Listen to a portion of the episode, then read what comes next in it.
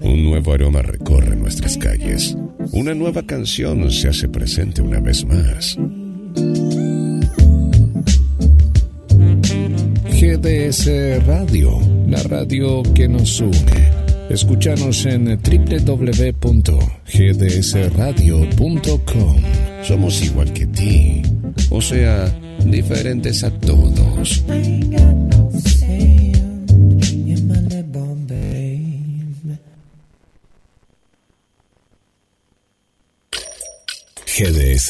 La radio que nos une. La radio que buscabas. www.gdsradio.com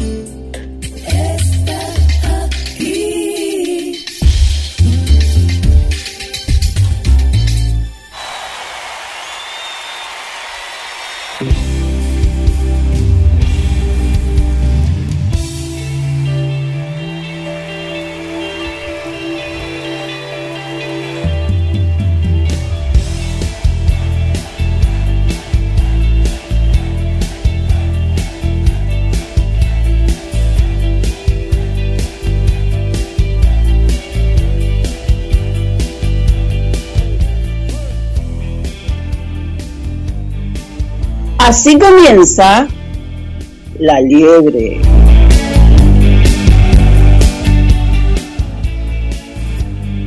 Tengan todos ustedes una excelente jornada. Día de pleno sol y hoy estamos más grandes que nunca porque da la casualidad de que ayer fue nuestro quinto aniversario. Se aceptan saludos, se aceptan eh, sugerencias, y se aceptan, por supuesto, comentarios. Permítanme presentarles el equipo que desde hace largo tiempo, y pretendemos que sea muchísimo más, el que nos acompañan Añen. Bienvenidos. Según orden de aparición, en el equipo está el licenciado, no le gusta que le digan licenciado, Carlos Matos, quien es periodista y bibliotecario. La señora María Elena Gutiérrez, secretaria de género de la CTA Autónoma de Mar del Plata, quien actualmente está de licencia por salud y en su lugar nos deja a María Eva Juárez.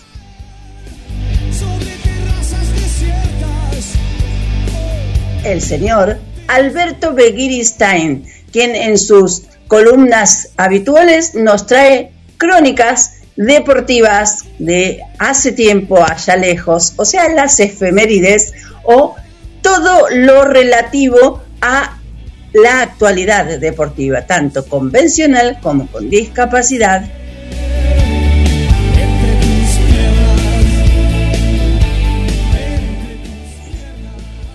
Karina Pérez Britos tiene a su cargo la columna de ESI, Educación Sexual Integral con perspectiva de discapacidad habitualmente y salpicadamente nos acompaña Claudia Vergés, quien a su cargo desempeña las técnicas de visibilización para las personas albinas, hoy presente.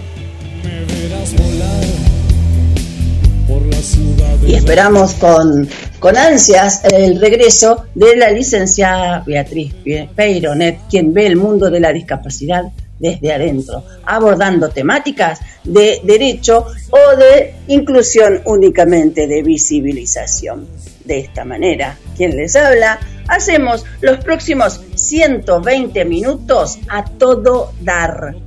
Vamos a identificarnos, señor operador, porque hoy tenemos una, una grilla muy, muy completa. Estás escuchando La Liebre con Karina Rodríguez.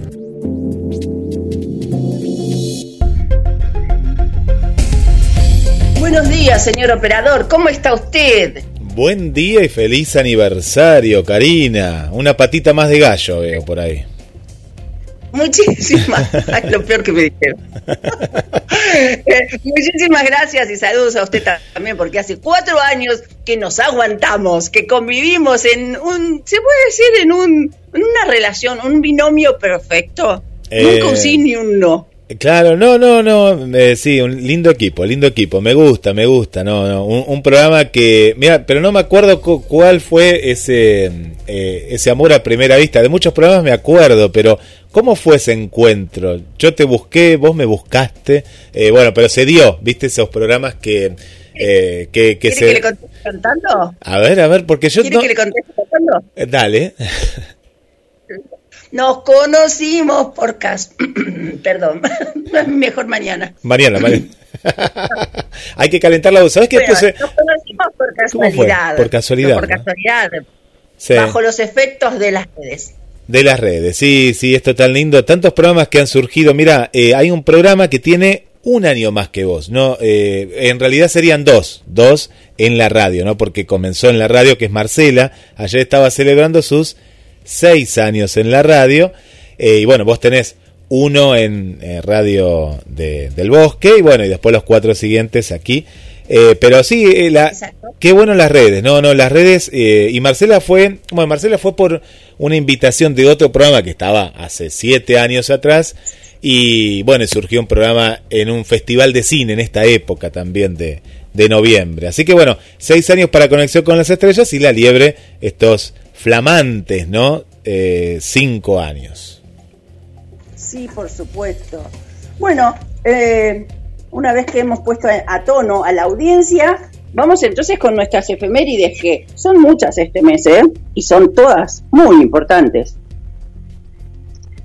Entonces tenemos que el día 16 de noviembre es el Día Internacional de la Tolerancia.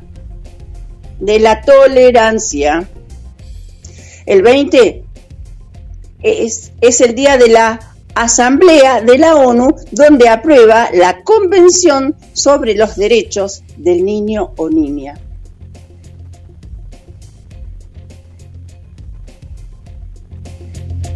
Tenemos el día 25 de noviembre, más abajo. Es el Día Internacional de la Lucha contra la Violencia hacia la Mujer, instaurado a partir del martirio de las hermanas Mirabal. Y acá hay que ponerse solemnes porque ellas eh, fueron mártires de una dictadura en, Santo Domingo y fueron muertas por la dictadura en manos de Rafael Leonidas Trujillo. Vamos a introducirnos un poco más dentro de esta eh, efemérides y luego tenemos el relato de María Elena Gutiérrez, quien nos pone eh, como en conocimiento de precisamente cuál fue un fragmento de su historia.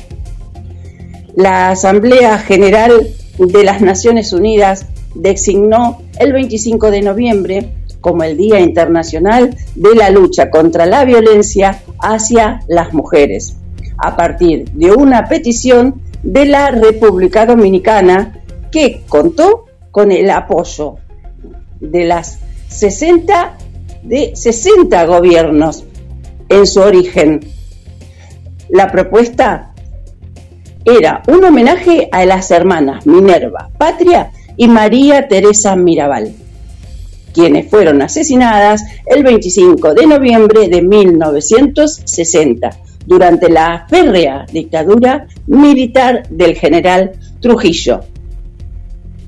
En aquel país, desde entonces hasta la fecha, la lucha por reconocer la violencia hacia las mujeres como un atentado contra los derechos humanos y por exigir su cese, se ha convertido en un baluarte del movimiento feminista movimiento feminista e incluso internacional. En esta campaña hay diferentes grupos de mujeres de España y del resto del mundo que realizan talleres, foros de debate y conferencias para pronunciar para denunciar la violencia contra las mujeres como una violación a sus derechos. Las actividades se dirigen a sensibilizar sobre este tema a la opinión pública en general y a los legisladores y al personal de salud en particular. Como ya podemos ver, según el fragmento, es internacional, por lo tanto recorre el mundo la concientización, la sensibilización y por supuesto las conmemoraciones. Ahora sí, señor operador, vamos al primer audio que en su receso previamente tomó precaución María Elena Gutiérrez de dejarnos como un archivo.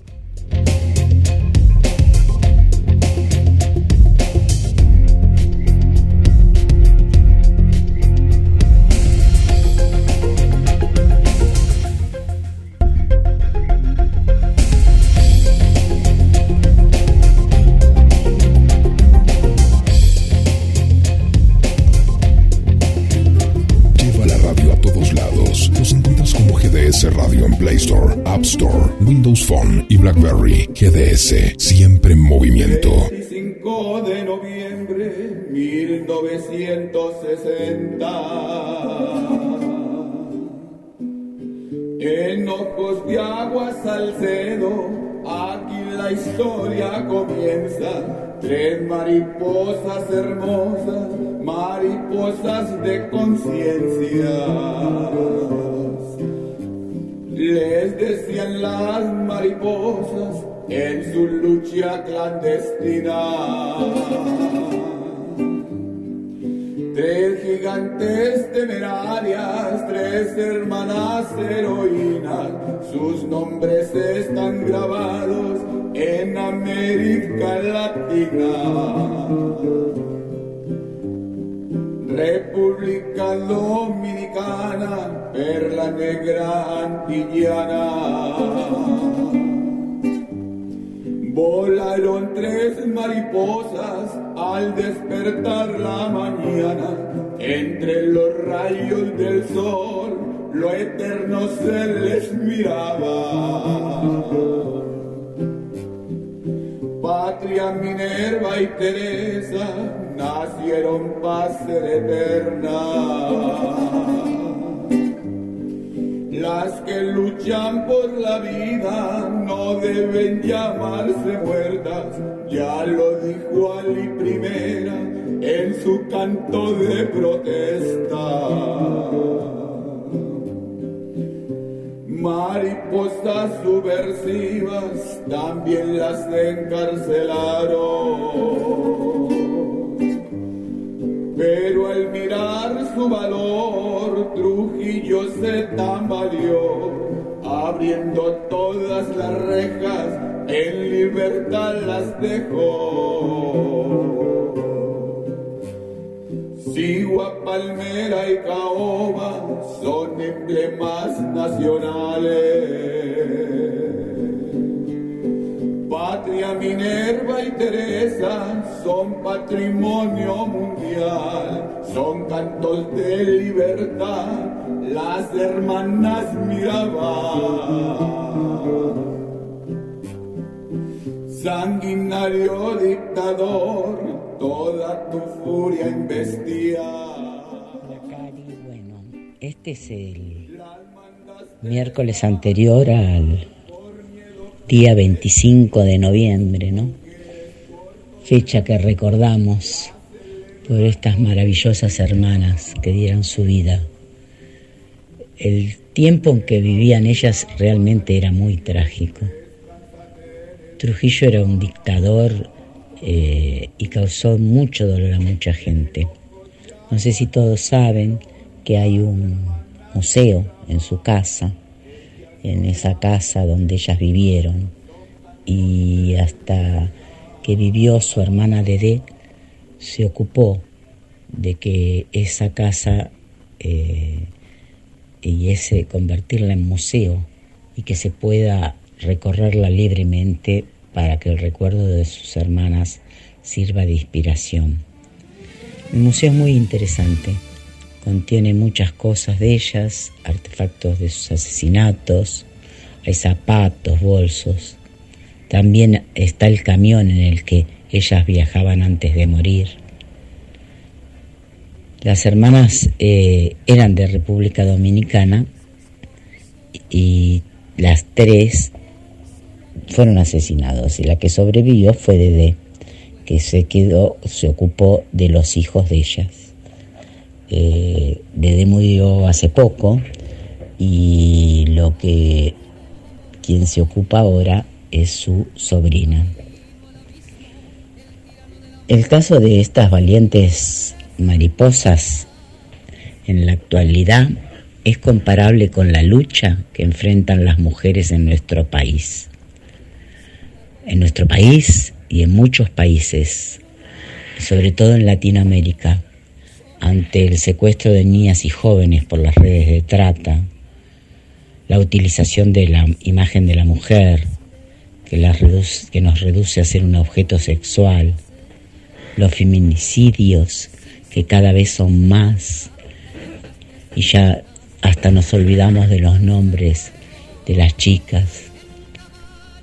La represión y la tortura para quienes se organizan, como en el caso de los docentes, como pasó para alzar su voz en contra del desmantelamiento de la educación pública.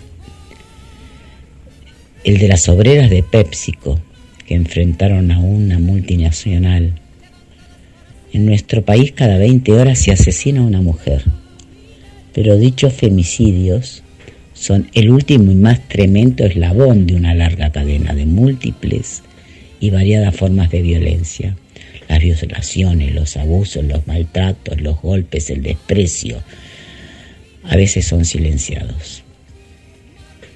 También está la violencia infligida contra las mujeres por el Estado capitalista y sus instituciones, como es la de la justicia, la de la iglesia, negando nuestros derechos como a decidir sobre nuestros cuerpos, como lo hace este gobierno municipal sobre una ley nacional. La violencia contra las mujeres se sienta sobre bases estructurales. No consideramos que sea un problema individual. Es la milenaria opresión contra las mujeres que legaliza la violencia. Pero frente a este sistema patriarcal se oye el grito de la mujer derribando las barreras del machismo. Yo eh, los invito este 25 de noviembre. Es necesario que miles de mujeres alrededor del mundo griten en una voz que si tocan a una, nos organizamos miles al abismo, el tirano de la muerte seguía a las tres hermanas.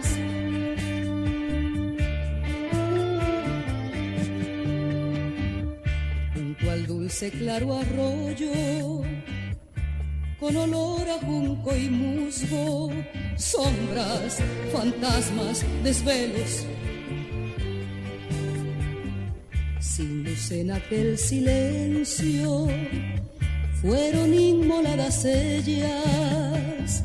Sin socorro, sin defensa, cayeron las tres hermanas para levantarse luego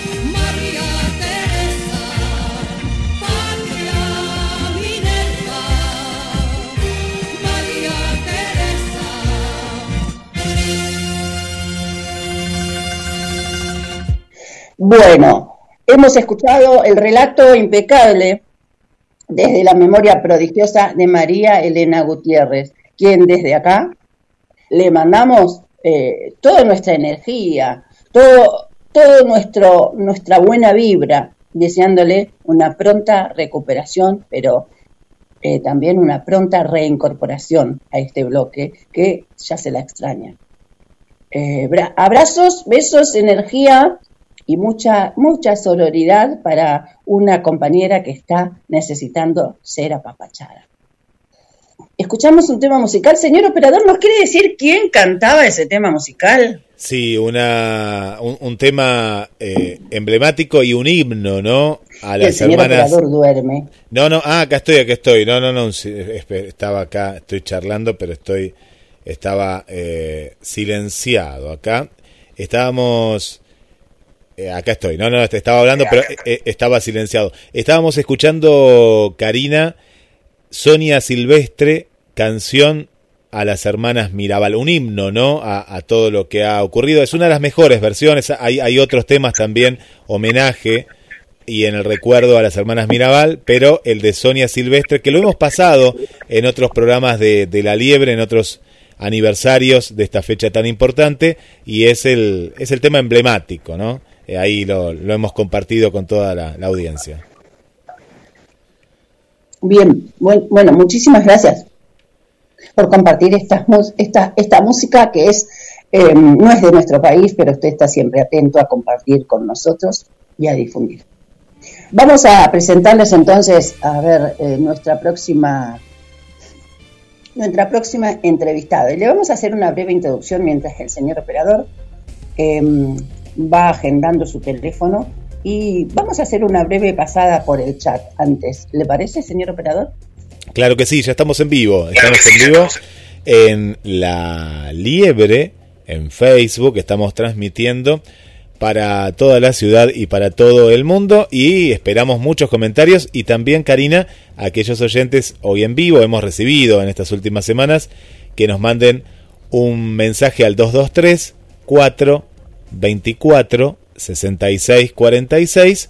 Bueno, saludando porque llegó el momento, llegaron estos cinco años y bueno, ahí, ahí los esperamos. Eh, vamos con los primeros saludos que nos van llegando aquí a la radio desde Mar del Plata. Le mandamos un saludo para una nueva amiga que es eh, Gladys, nos escucha desde el barrio Constitución. Para Mónica Mónica, Mónica, Mónica Pineda, sí, Mónica aquí del centro de Mar del Plata, un saludo para Mónica. María Vanessa, nueva amiga también, dice buen día disfrutando de mis vacaciones, hoy con mi cafecito en la cama disfrutando de este maravilloso programa. ¿eh? Nos pone muchos corazones, saludos y mucho cariño desde Canadá, Montreal. ¿eh? María Vanessa, una eh, nueva amiga que me parece, me parece que la semana pasada fue el primer programa, primer programa que escuchó de la liebre, así que le damos la bienvenida, Karina bueno, así que bien. Y un último saludo por aquí. Ahora voy a, voy a actualizar eh, a Carolina. Carolina que nos escucha aquí desde nuestra ciudad. Si no me equivoco, Carolina es del barrio Bernardino Rivadavia. Gracias ahí por escucharnos. Y estamos en el chat. Denle me gusta a la página de la Liebre, aquellos que no lo han hecho. Y ahí estamos transmitiendo también en vivo, más allá de la página de la radio. Y ahí vamos a ir subiendo todas las notas, tanto en el día de hoy como durante los siete días de la semana La Liebre en Facebook, también en Instagram y también en YouTube. Perfecto. Señor operador. Aquí estoy, aquí estoy. ¿A quién, a quién allá vamos a, en busca de la primera entrevista?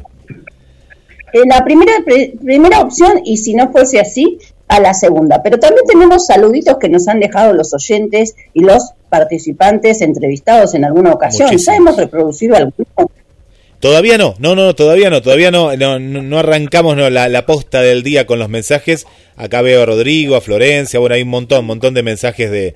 Eh, así que cuando quieras, vamos, vamos con ellos. Ahora, ahora, ahora. Ahora, es el momento, vamos. Momento.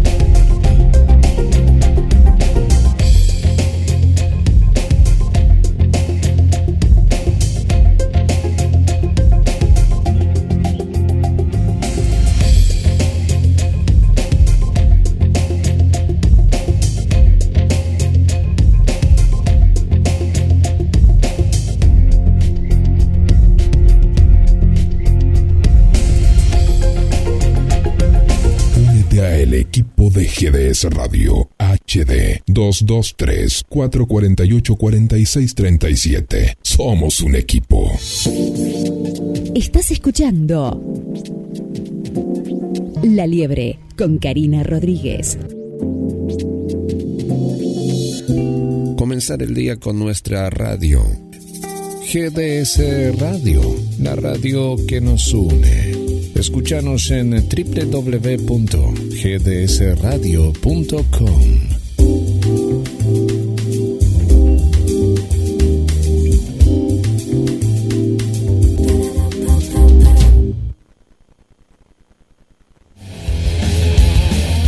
Buen día. dicen Soy que el María esfuerzo Ro- es cuestión de suerte. Pocos dicen que la suerte es cuestión de Date esfuerzo. Lalis, pastelería artesanal. Esos sabores únicos que viven en tu recuerdo. Lalis, pastelería artesanal. Comunicate al 474 4688 o envíanos un mail a lalis pastelería artesanal arroba hotmail.com Date un gusto. Lalis, pastelería artesanal.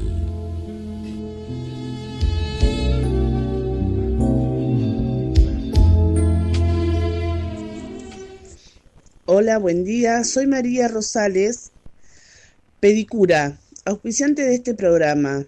Lo elijo porque en él encontramos el contenido de, género, diversidad y discapacidad.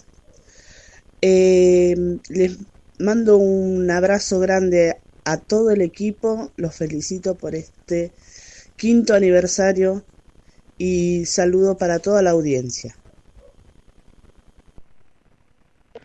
Hola, soy Sergio Sayas, integrante de la selección argentina de natación.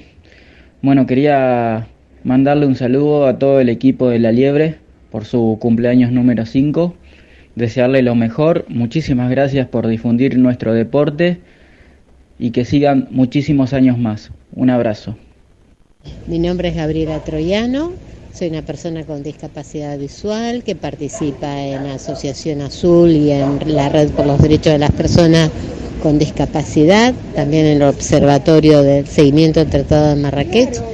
Y quiero mandar un afectuoso saludo a todo el equipo de La Liebre por su constancia, por su coraje y por su compromiso eh, con la discapacidad, por la igualdad de derechos, por la autonomía y por la independencia de las personas con discapacidad. Un abrazo enorme.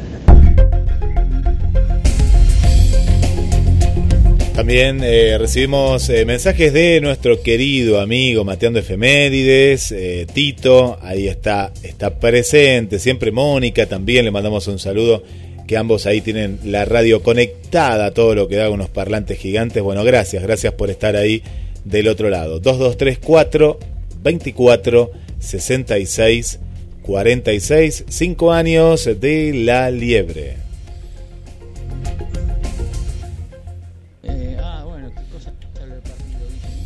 Bueno, vamos con más saludos por acá. Analía, ¿eh? Analía, una nueva locutora de este año 2021. También ahora la tenemos como oyente. Manda saludos para Karina. También, ahí hace poquito ¿eh? que se incorporó a, la radio en el programa Pierrock. También está mandando sus saludos. ¿eh? Un saludo entonces para Analía. ¿eh? Analía, gracias también por acompañarnos.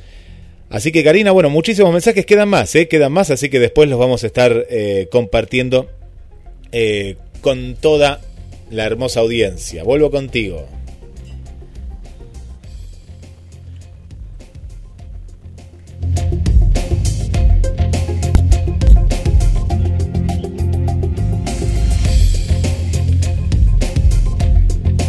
Atento el estudio número 2. Volvemos, Karina.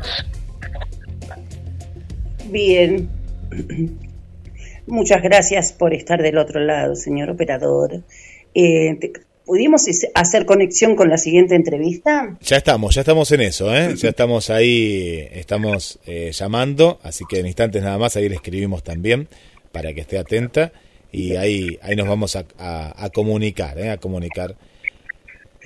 Bueno, cómo no. Entonces déjeme contarle que una de las efemérides que se nos estaría escapando que no queremos dejar pasar de todas maneras es el próximo 3 de diciembre, es el Día Internacional por los Derechos de las Personas con Discapacidad, discapacidad en el cual em, eh, estamos organizando una fecha, una celebración, no, la fecha ya está organizada, ya está estipulada.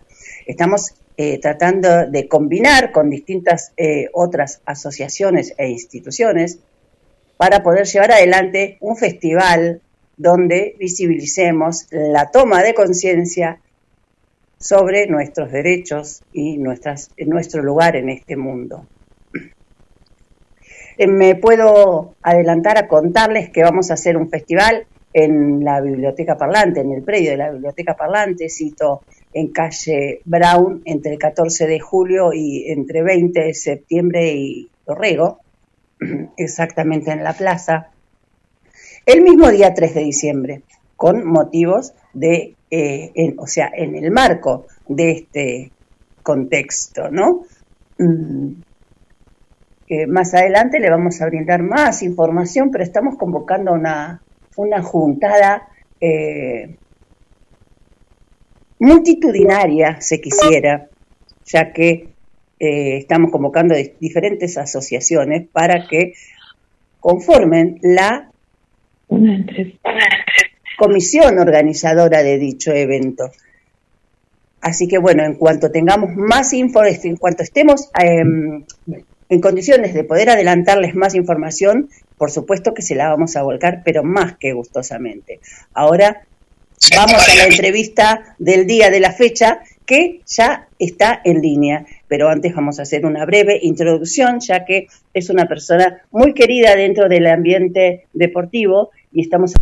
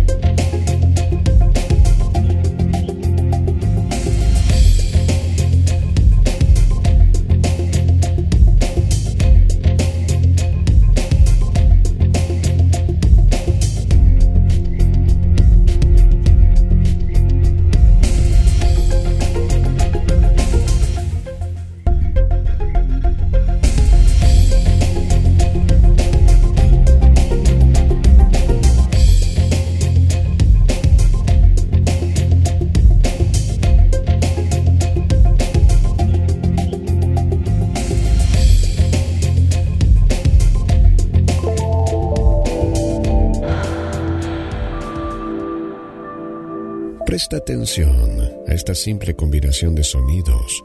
En los pequeños detalles está nuestra esencia. GDS Radio. Escúchanos en www.gdsradio.com.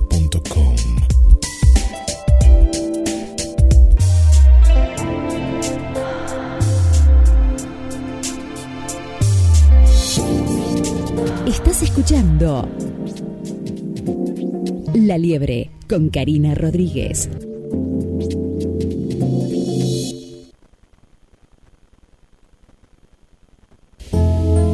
Date un gusto. Lalis, pastelería artesanal.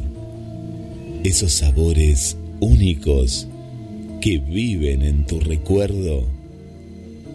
Lalis Pastelería Artesanal.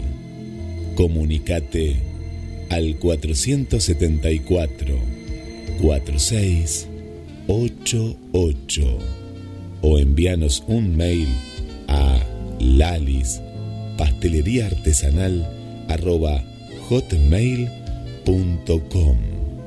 Date un gusto. Lalis, pastelería artesanal.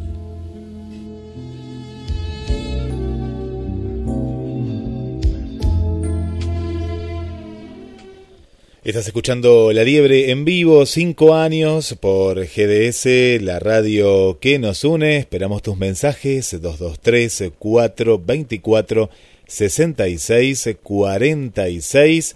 Los saludos en vivo y ya conectamos nuevamente con esta entrevista anunciada.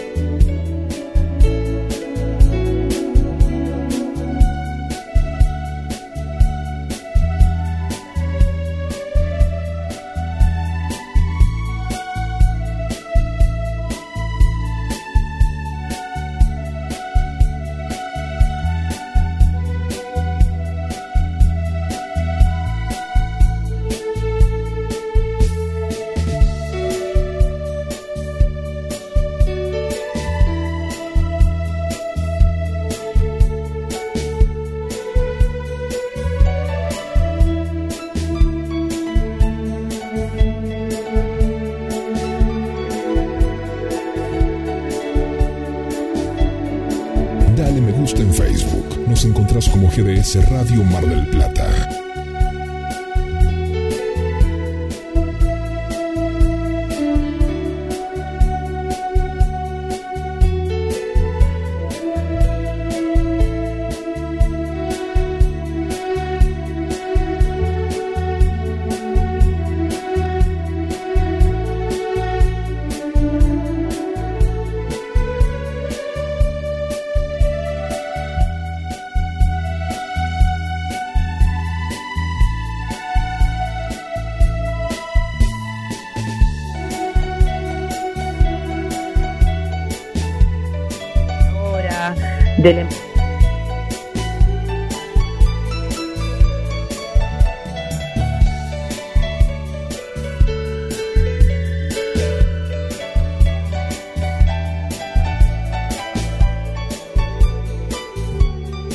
ustedes, así que vamos a presentarles nuevamente a nuestra invitada. Ella es María Emilia Discala, es entrenadora de para triatletas en para para natación eh, y trabaja, trabajó en Sideli desde 1988 hasta el 2008.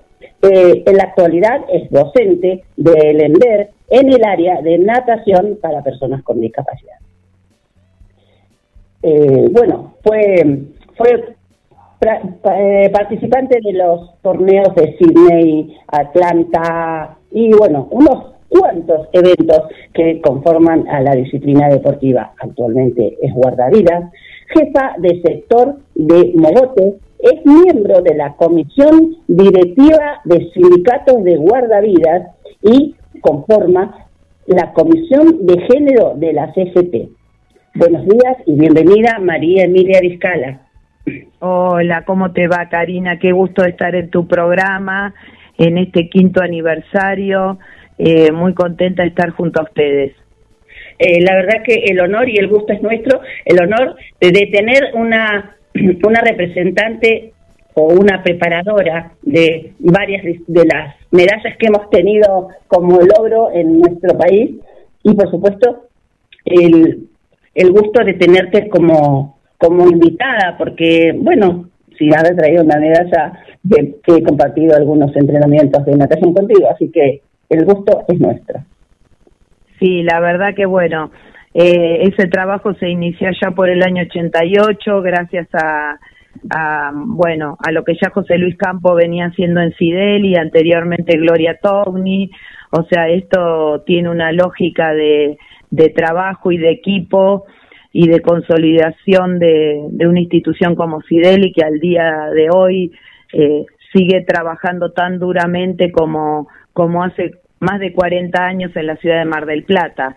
Así que mm, fue eh, una gran formación para mí y, y, me dio mucha experiencia para el trabajo que vengo haciendo actualmente, que si bien no es la alta competencia, pero sí es brindar un espacio dentro del EMDER para las personas con discapacidad, para que puedan practicar natación y para que puedan llevar una vida más plena a través de la práctica del deporte.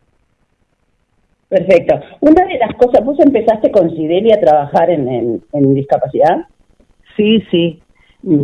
Y, y, fue muy formativo, fue una, una experiencia que te formó directamente, ¿no? Te forjó haber trabajado al lado de José Luis Campos. Me marcó mucho porque mm, si bien eh, yo era nadadora, o sea, tenía ya tenía ya una formación, sabía lo que yo quería hacer con, mis atletas, eh, coincidíamos mucho con José Luis y, bueno, y él me brindó toda la formación que necesitaba en discapacidad.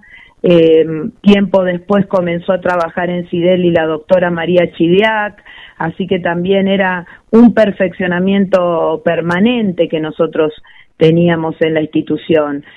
Eh, el, entre, el kinesiólogo también, Marcelo, eh, gente muy preparada que, que también eh, coincidía y nos apoyaba a nosotros en la formación de atletas y además la oportunidad de poder inmediatamente viajar a torneos internacionales, no había internet, así que nosotros viajábamos y traíamos material, libros, filmaciones, eh, cuando yo lo hacía, viajaba, lo hacía yo, después si viajaba José Luis, él también traía mucho material y compartía, eh, así que, mm, que nos sentíamos muy seguros haciendo lo que estábamos haciendo, ¿no?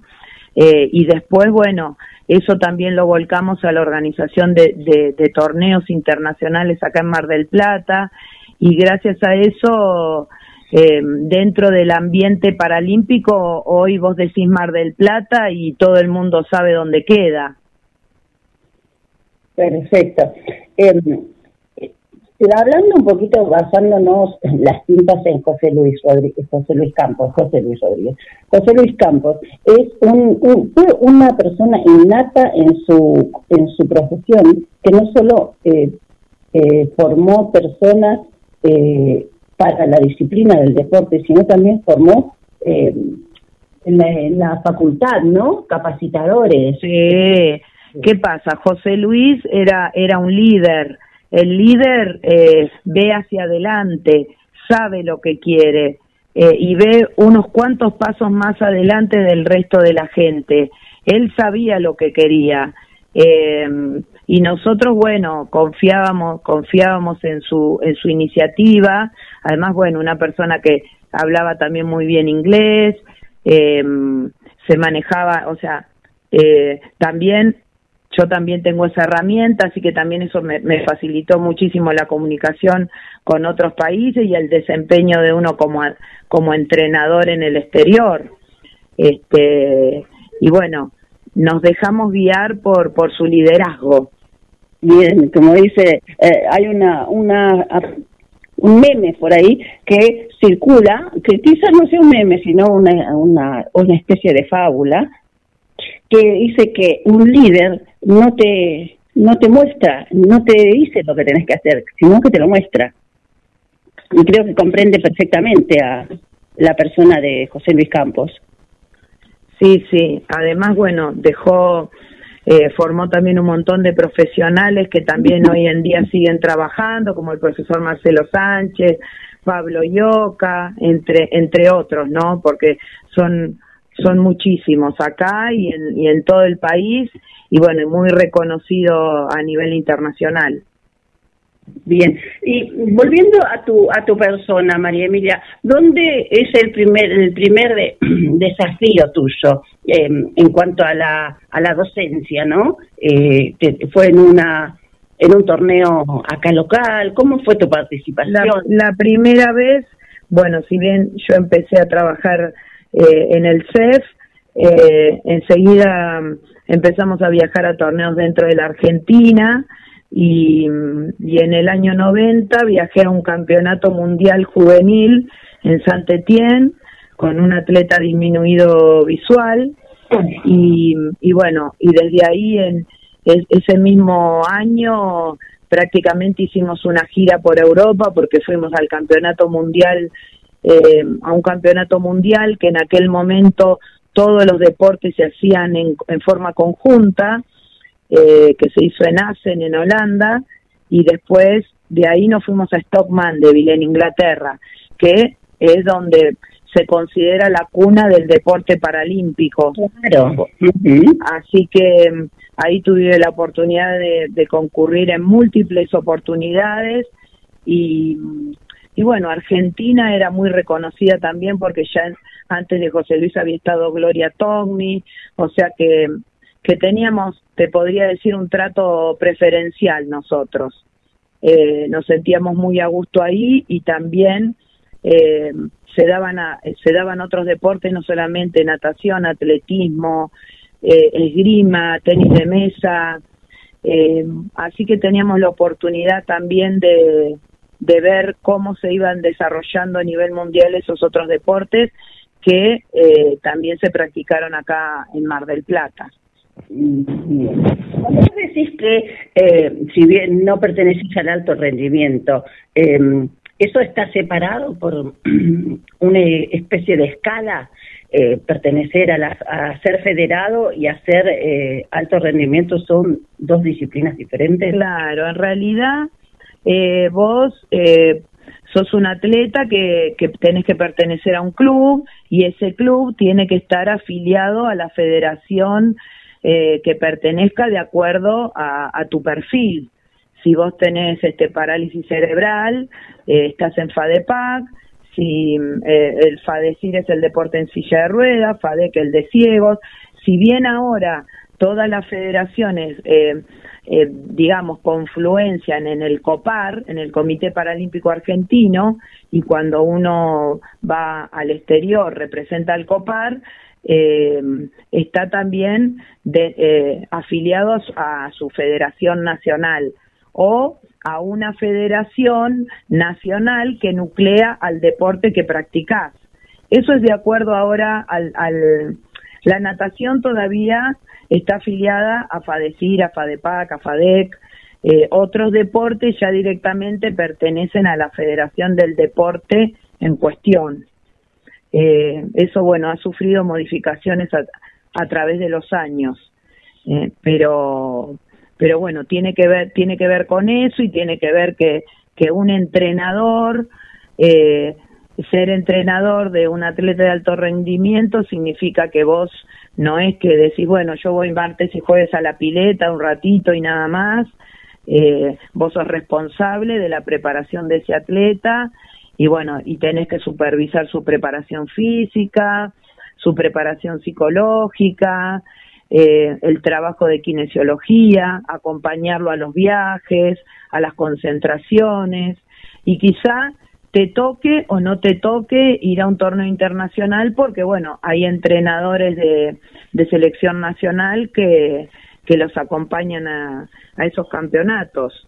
Eh, bueno, yo en su momento también fui entrenadora de la selección, asistente, bueno, siempre de alguna manera me, me mantuve me mantuve en ese radio para, para poder acompañar a mis atletas. Bien, ahora la pregunta eh, nuestra de cada día eh, relacionada a em, la equidad, ¿no? Eh, haciendo una, una, evaluación así a grosso modo, em, ¿qué población es la que destaca más en cuanto a los atletas con discapacidad que hacen natación? ¿El cupo femenino o el masculino? Mira, eh, con respecto a eso se trabajó mucho desde hace décadas, se viene trabajando en el Comité Paralímpico Internacional. La participación de las mujeres, eh, no solamente en los eventos de natación, se cuida mucho el tema. Y hay igual cantidad de eventos para mujeres que igual cantidad de eventos para varones.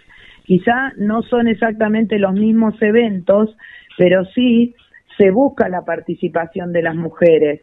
Eh, nosotros acá, bueno, siempre tuvimos atletas mujeres muy destacadas y realmente peleamos también para que esos eventos en donde ellos participaran se llevaran a cabo. Por eso muchas veces también organizábamos torneos internacionales en Mar del Plata para que ellas puedan figurar en el ranking y así poder acceder a, a que ese evento se abra o que, o que ellas aparezcan en el ranking. Eh, o sea, estábamos atentos a todos, no solamente a, a entrenarlos, sino también en generar los espacios para que ellas también puedan participar.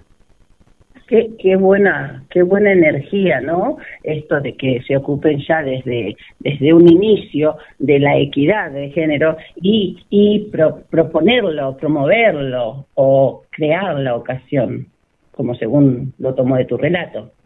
Sí, sí, eso eh, se trabajó siempre. Siempre, siempre se trabajó dentro del Comité Paralímpico Internacional eh, y después dentro de lo que era en, el caso particular nuestro, eh, mujeres con severa discapacidad.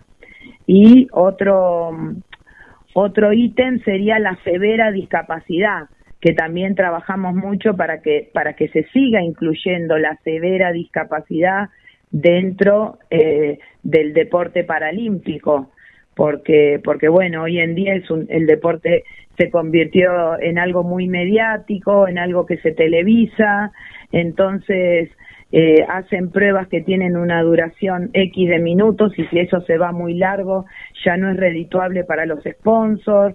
Entonces, dentro del deporte paralímpico también hay que luchar contra, contra esa corriente para, para darle lugar a, a, aquellos deportistas de severa discapacidad para que puedan eh, seguir desarrollándose y tener la posibilidad de, de llegar a lo más alto. Bien, perfecto. ¿Cuáles son las, las, algunos de los eventos que han, en los que han tenido que pelear como para eh, imponer esa, ese, ese, ese evento, valga la redundancia, en un calendario, en una grilla?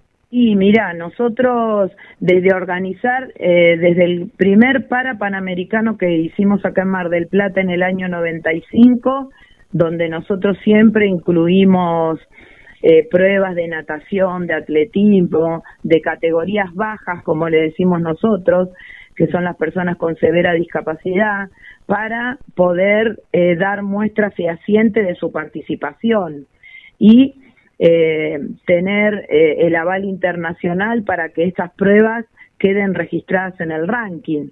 De ahí para adelante lo hemos hecho con tenis de mesa, con bochas, con atletismo, con natación, con mar abierto, que fuimos de los primeros, de los pioneros en, hacer pruebas de mar abierto para personas con discapacidad en el mundo.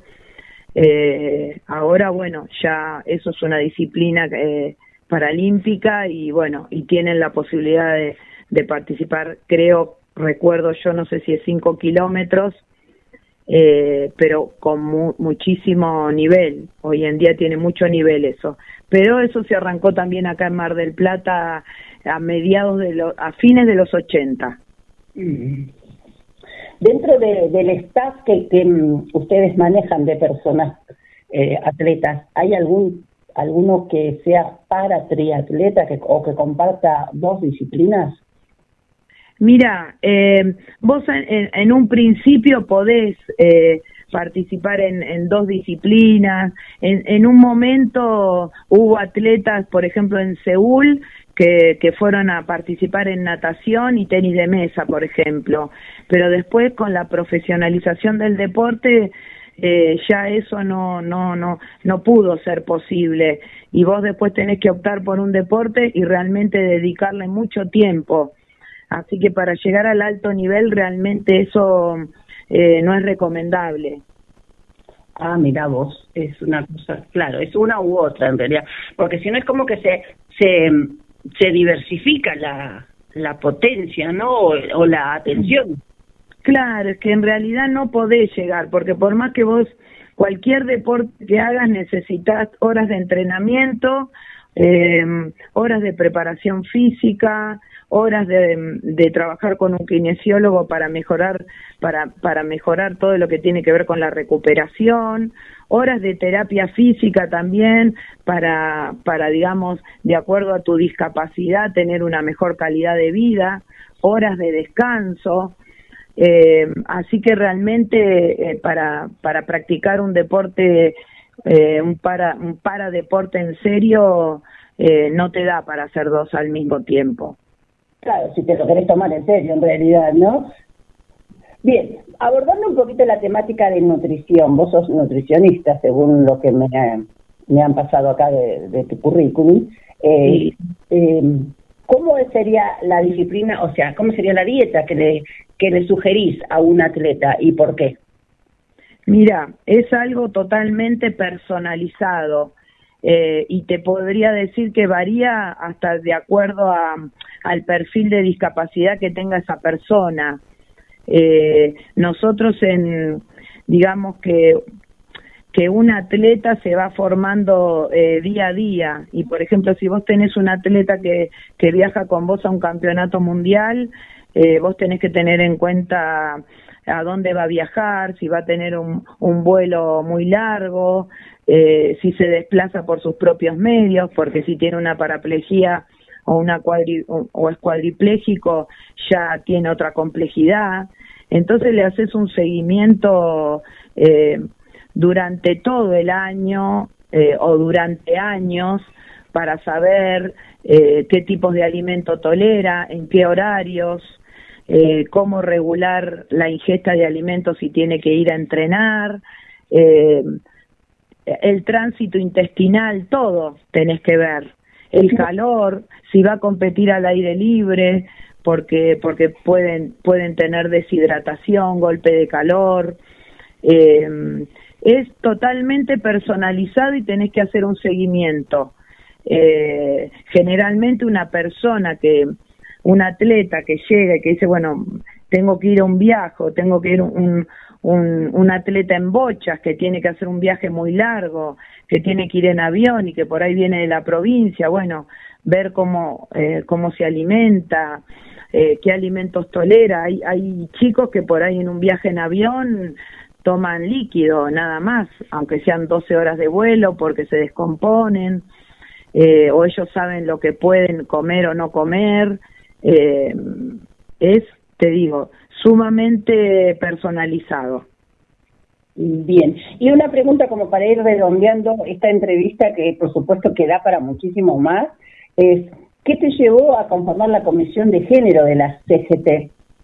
Bueno, eso vino un poquito de la mano de que yo hace muchos años que pertenezco a la comisión directiva del sindicato de guardavidas y, y el hecho de que esté Adriana Doncelli en, como secretaria adjunta de la CGT fue un punto importante porque realmente nos abrió las puertas a todas las mujeres sindicalistas de, Mar del Plata.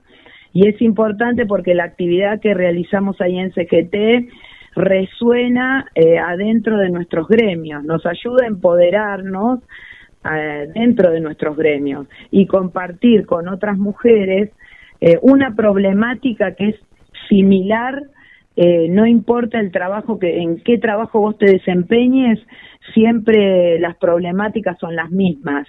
Así que realmente es algo que, que me, me satisface muchísimo estar en ese grupo.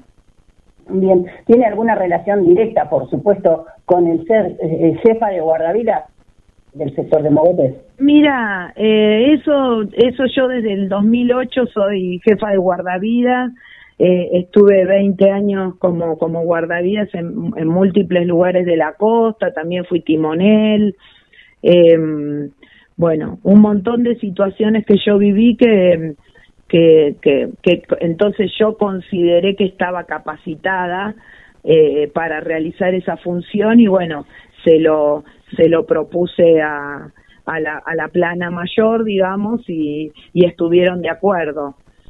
Así que fue un poco por, de, de esa forma surgió. ¿Desde el 2008 aproximadamente? Sí, sí. Eh, ya fuiste una precursora igual, ¿eh? te cuento. Y fui la primera mujer jefe, digamos, acá en Mar del Plata. Hubo otra más, en este momento estoy yo sola, pero esperamos que eh, esperamos y estamos trabajando para que muchas más mujeres se sumen a esa función, no solamente a eso, sino también a ser timoneles y eh, a tener también un mayor caudal de mujeres guardavidas dentro del plantel. Bien. Ahora, por último, María Emilia, eh, nos gustaría que poder obtener de tu boca y con un recuerdo de una experiencia que sea divertida, llamativa o anecdótica, algo que merezca mm, ser recordado, pero por una sonrisa más que nada. Bueno, mira, te cuento una vez eh, en mis primeros torneos que, iba por Sidel y José Luis me dijo, mira, eh, hay que ir a Mendoza, a Las Heras, en tren. Eh, yo fui con uno de mis atletas y bueno, me fui de acá a Buenos Aires en tren y me encontré, bajé en Constitución, de ahí me fui a Retiro y en Retiro me encontraba con otro grupo que de todo Buenos Aires, que ya nos subíamos al tren y nos íbamos para Mendoza. Nos subimos al tren todo y me dice, bueno, ¿y en qué prueba va a correr Cristian? Le digo, va a correr en 100 libre y, y 100 espalda, una cosa así. La chica me mira y dice, no, ¿cómo 100 libre, 100 espalda? Es un torneo de atletismo, no es de natación. ay, ay, Dios. Así que me tuve que ir igual y como era un chico eh, disminuido visual, bueno, hicimos 100, 200 en pista, no me acuerdo qué fue lo que lo que corrimos, pero bueno, me puse la cuerdita y lo acompañé. Eh, así que lo quería matar a José Luis yo. ¿Y en qué posición salió? No, le fue muy bien, pero bueno, lo nuestro era, nosotros somos muy fanáticos, ¿viste? No, lo nuestro era la natación pero salimos adelante y la verdad que fue una experiencia muy linda, hermosa, divertida eh, y bueno, y quedó como una anécdota. Bueno, la verdad que para cierre está fantástico porque nos está sonriendo a todos. Muchísimas gracias, María Emilia Discala. No, gracias a vos por la invitación. En el primer programa de los cinco años de la liebre, María Emilia Discala. Muchísimas gracias. Vamos a una pausa, señor operador, publicidades y volvemos con Claudia Pérez, Mundo Albino.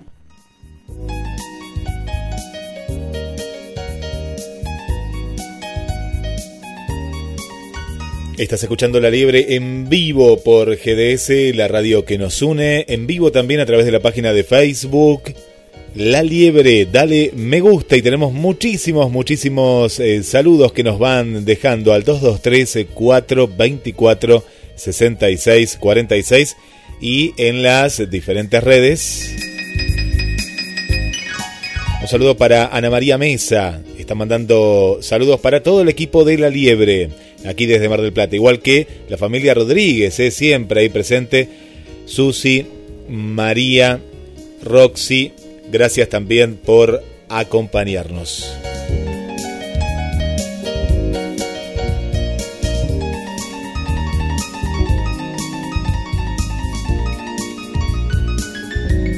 Osvaldo Morales, no, no podía faltar el amigo Osvaldo Morales. Buen día Karina, buen día a todo el equipo de la Liebre.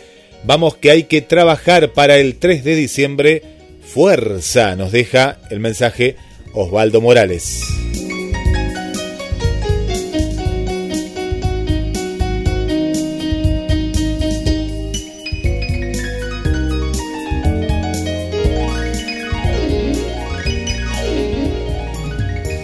223 424 66 46 más mensajes que nos van llegando.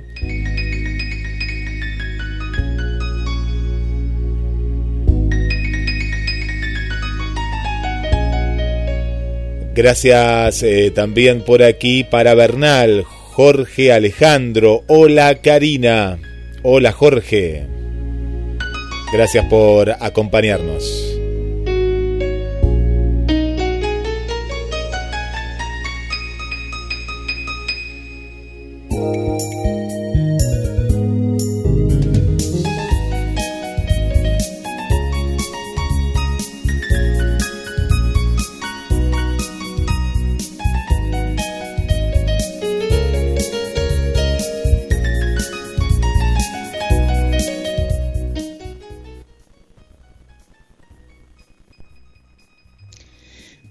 Felicitaciones a La Liebre, conducido por Karina Elizabeth Rodríguez, que en este mes de noviembre está cumpliendo cinco años de edición ininterrumpida con temas diversos y de interés para los radioescuchas. Auguramos, así como ha llegado hasta este momento, por muchas más ediciones, y muchos años más en el aire con este programa tan interesante de la liebre conducido por Karina Elizabeth Rodríguez. Le deja un afectuoso saludo el Doc Mac, Gabriel Magnante, que también eh, ha tenido el honor de formar parte en algún momento de este magnífico programa. Saludos y que sigan los éxitos. Bueno, gracias a todos los saludos que nos van llegando. La producción de la radio La Liebre todos los miércoles en vivo desde las 10 de la mañana. Volvemos al estudio número 2 de La Liebre. Karina, ¿cuántos saludos? El número 2 y vamos a ver si vamos por orden. José, no, Jorge Alejandro Bernal. Jorge Alejandro Bernal es nuestro guía que está esperando que esta liebre adelgace y levante vuelo un poquito para volver a retomar esos entrenos. Le mandamos un beso y un fuerte abrazo y que no decaiga en el ánimo. Por otro lado, tenemos que agradecer también esta sorpresa que nos da Gabriel Magnante, quien fuese un excelente coequiper de nuestro programa, con el que hacíamos muy buena dupla, pero lamentablemente, lamentablemente levantó su propio vuelo. No, lamentablemente no. Felizmente levantó su propio vuelo y mantiene ese ese latir en el aire, eh, que nos alegramos en realidad de que él también esté al aire, pero no por eso dejamos de extrañarlo. Muchísimas gracias, Gabriel, y esperamos algún otro día poder tener la oportunidad, aunque sea eh, así de forma eh, mm, claro, especial, una participación más para recordar viejos tiempos. Gracias. Y bueno, saludamos a toda la oyentada, como le gusta decir a una de nuestras colaboradoras también, para, em, para estar a tono con todos aquellos que nos mandan saludos. Y bueno, eso es, todo hasta ahora, señora operadora, así que vamos a la llamada si quiere. Sí, ahí estamos. No, no sé si, no le entendí bien si estaban dando en vicio, ¿no? Dice, Guille, llamame de vuelta, que se me cortó eh, y me puso bici al final. Yo me imaginé que están dando en bici, nuestra querida Claudia. Así que eh, yo mientras tanto voy a seguir mandando saludos aquí que actualicé. Y bueno, quédate en línea que ya volvemos al estudio número 2. Ok, perfecto. Entonces, bueno, ahí ya vamos eh, camino a otra querida amiga que no podía estar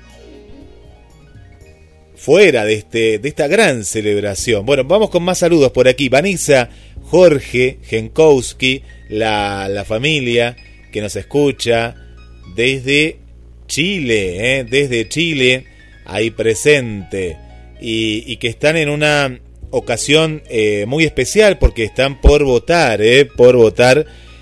Nos, nos, cuenta acá Vanessa, están en sintonía, escuchando la radio y nos mandó información sobre la votación en Chile, que es fundamental, ¿no? Es muy importante a nivel presidencial en América Latina. Bueno, muchas gracias Vanessa, Jorge, Rodrigo por estar en la sintonía.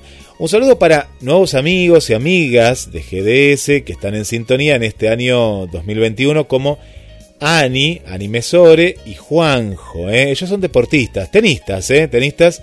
Eh, y bueno, bienvenidos a la familia de La Liebre. ¿eh? Gracias, gracias por estar. por aquí nos escribe Cristian. Cristian manda saludos. Eh, nos cuenta que es periodista también y que está en sintonía, ¿eh? aquí desde la ciudad de Mar del Plata. Bueno, bienvenido eh, Cristian y bueno, muchas gracias por el saludo. Un saludo para Gilem también, no sé si estará en el trabajo, pues nos lleva a todos lados, Karina, nos lleva a, a su trabajo ahí en la estación de alarmas y también nos escucha desde su casa, ahí en la zona de Villa Primera Así que muchas gracias, Gilen, por estar en sintonía. Y un saludo para Gustavo desde Capital Federal. Después seguimos mandando más saludos. Adelante, Karina. Adelante, Karina. ¿Tenemos a nuestra entrevistada en línea ya? Señor operador. ¿Está por ahí? ¿Claudia? Estoy. Ahí está, Estoy. estaba en bicicleta. Qué, qué placer. Hoy es- me parece que es el, el, el programa de los reencuentros eh, eh, satisfactorios, porque nos da placer también recibir nuevamente a Claudia Vergés y mucho más placer nos lo tuvimos ayer cuando pudimos con- confrontar nuestras corporalidades en un abrazo, en un solo abrazo y compartimos un café por primera vez después de casi un año que estamos compartiendo el aire. Buenos días y bienvenida Claudia Vergés a esta mañana de los cinco años de la liebre. Estás escuchando La Liebre, cinco años. Ahí te quedó una barrida. hola Karina, hola Guillermo, ¿cómo están? Sí, la gente tiene que saber que con esto de la pandemia, este WhatsApp, teléfono y la radio, pero no nos conocíamos personalmente. No, exactamente. Eh, estuvimos algo así como un bautismo de fuego, porque estuvimos en una en una eh, entrevista casi privada, se puede decir, porque era para por sectores, con el señor eh, director del área de discapacidad de, de Andís, precisamente, eh, Fernando Galárraga.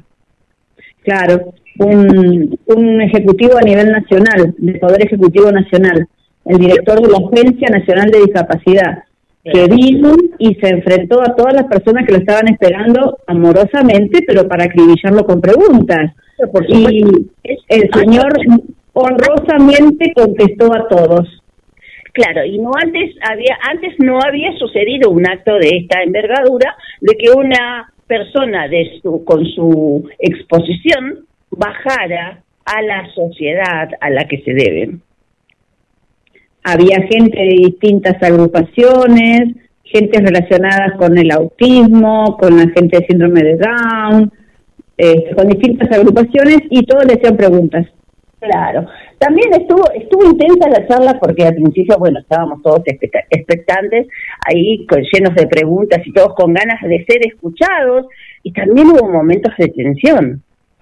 Sí, sí, sí, sí, sí, sí. Porque bueno, estamos en una situación económica engorrosa, todos, absolutamente todos, y bueno, el señor Galarraga, este, él tiene la idea de que el discapacitado o la persona con algún tipo de limitación tiene que, eh, a partir del resto de las cosas que no tiene limitación, poder estudiar, trabajar, incorporarse al mercado laboral.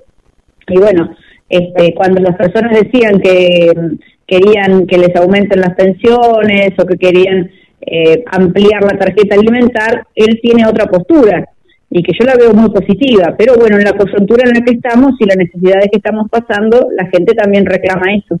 Claro, como así también fueron puestos sobre el tapete el tema CUT, que, que bien estuvo encabezado por vos, el tema de, de las coberturas médicas, y bueno, fueron amplias, eh, amplias las preguntas y amplias también las respuestas o comentarios que a lo largo de, este mes vamos a ir como reproduciendo de palabras de, de él, ya que tuvimos el, el buen tino de poder grabar algunas respuestas y en, este caso vamos a destacar la participación de Claudia Vergés sobre eh, la población de, discapac- de, de personas albinas, que especialmente se denominan, Claudia, Sí, condición genética.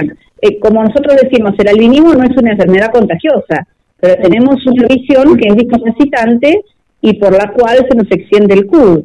Entonces, uno de los planteos fue cuando se hablaba de mm, transporte, eh, que el CUD eh, sea un CUD general para todo el país, porque uno en Capital Federal viaja con un carnet, en la provincia de Buenos Aires con otro, en la ciudad de Mar del Plata con otro, te vas a Mendoza, tenés que tramitar otro carnet que no te sirve para Córdoba ni tampoco para Rosario. Parece un trabalengua, pero es una realidad. Bien, ahora, si vos me acompañás, yo tengo precisamente el extracto de esa pregunta con la pertinente respuesta. ¿Te sí, sí, lo escuchamos, lo escuchamos. Señor operador, por favor, tenga a bien de poner el primer audio que está titulado Claudia, precisamente. Pasás de capital a provincia, precisás eh, la provincial. Si estás en Mar del Plata, precisás la tarjeta SUBE. Si te vas a Mendoza, no te sirve ni la provincial ni la SUBE de Mar del Plata. Si te vas a Mendoza, no te sirve la de Córdoba. Sí, es un tema del sistema que está, descentra- está totalmente fragmentado.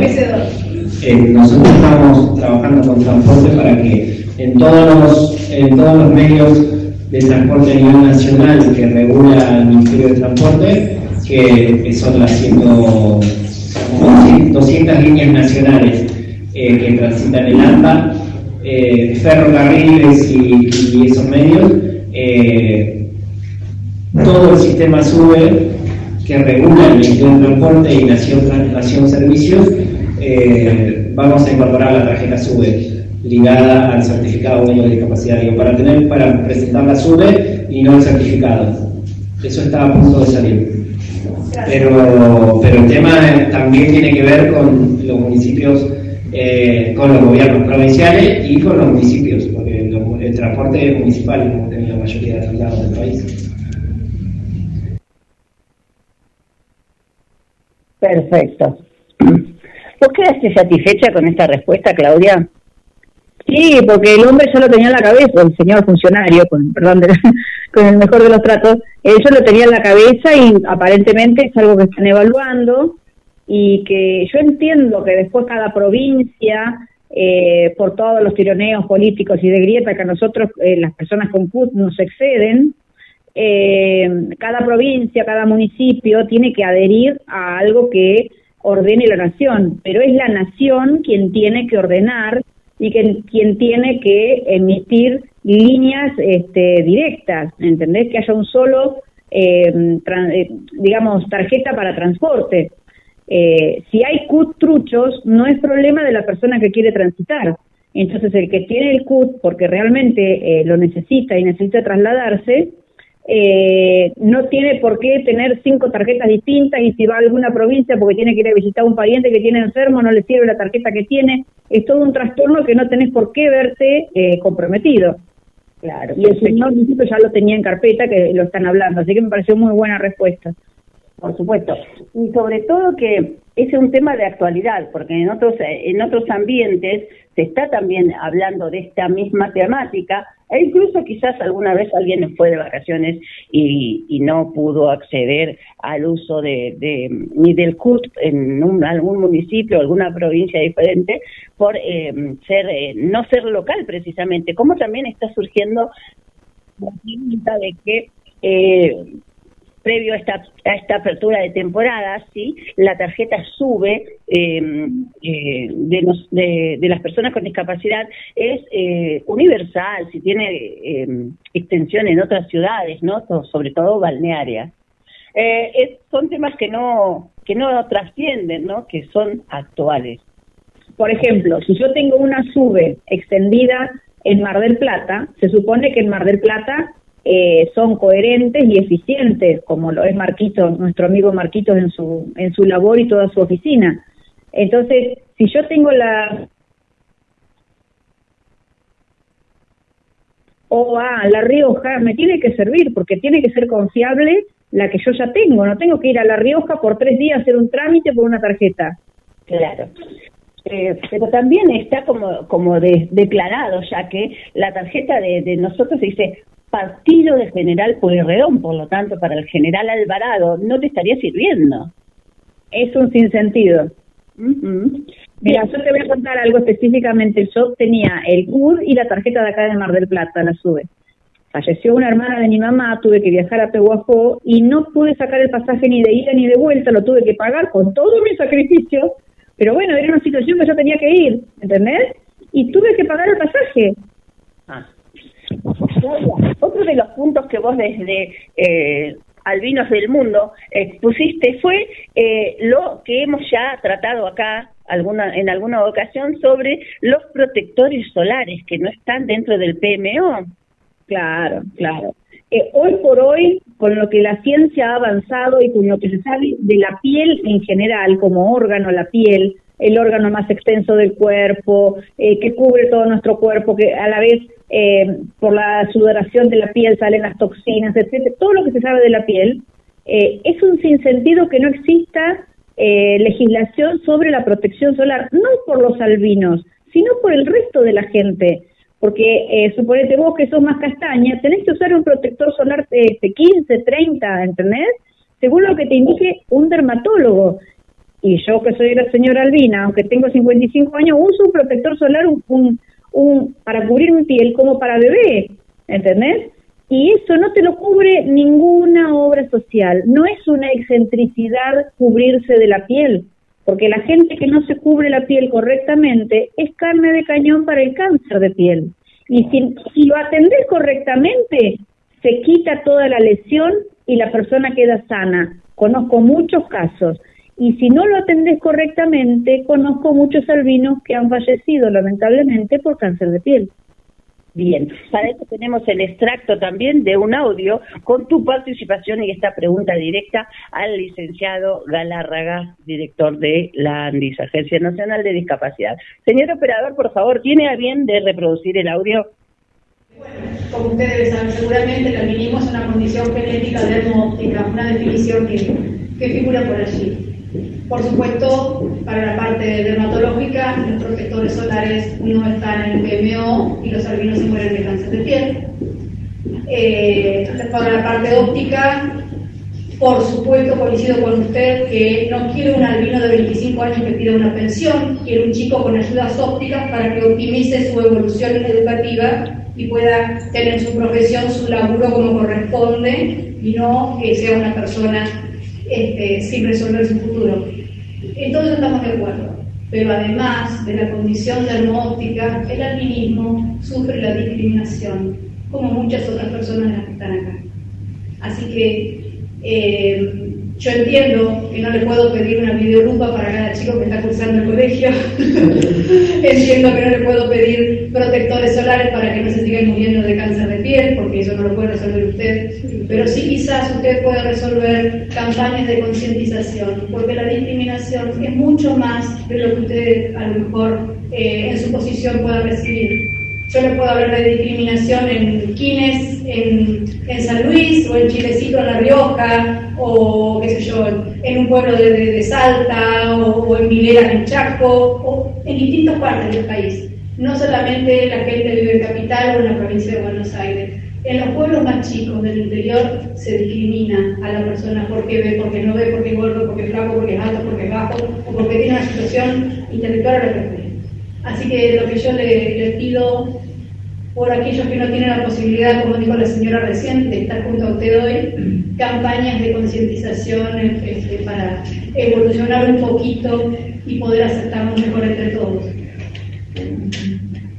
Bueno, muchas gracias. Eh, tomo la, la, la, propuesta porque además no, va en línea con lo que nosotros queremos. yo siempre digo eh, trabajamos fuerte en relación al artículo 8 de la Convención, que, habla de los estereotipos y los estigmas, eh, vamos a resolver todo lo que viene de atrás. Pero indudablemente lo que nosotros queremos lograr en Argentina es que se cambie la mirada sobre la discapacidad. Eh, hoy, hoy es sinónimo de, vulnerabilidad, es sinónimo de enfermedad, de improductividad, digo, estamos dando pensiones por incapacidad laboral, eh, tenemos que cambiar no solo normas, leyes, eh, instrumentos de gobierno, instrumentos del Estado en general, sino fundamentalmente la mirada que la sociedad en general tiene sobre la discapacidad, sobre las personas con discapacidad, eh, que, indudablemente hoy vemos que transita por dos polos extremos, o los superhéroes que vencen cualquier barrera, no importa que vos lo discrimines, que, que le hagas lo que le hagas, él siempre va a trepar al ladino, a la concagua, eh, o va a ganar medallas paralímpicas, y el otro que es el que eh, va a estar eh, dependiendo de la mendicidad o de cuestiones eh, de la eterna dependencia y vulnerabilidad, etcétera, etcétera, ¿no? Eh, creo que tenemos que cambiar esa doble mirada extrema y polarizada, eh, que ninguna reivindica los derechos de las personas con discapacidad, ninguna reivindica el potencial que tienen las personas con discapacidad, ni ninguna reivindica el rol que tiene el Estado y que tiene la sociedad en su conjunto para derribar barreras y para incluir a todas las personas con discapacidad. Así que vamos perfectamente en línea con esa propuesta y, vamos a trabajar con eso también. Gracias. Gracias.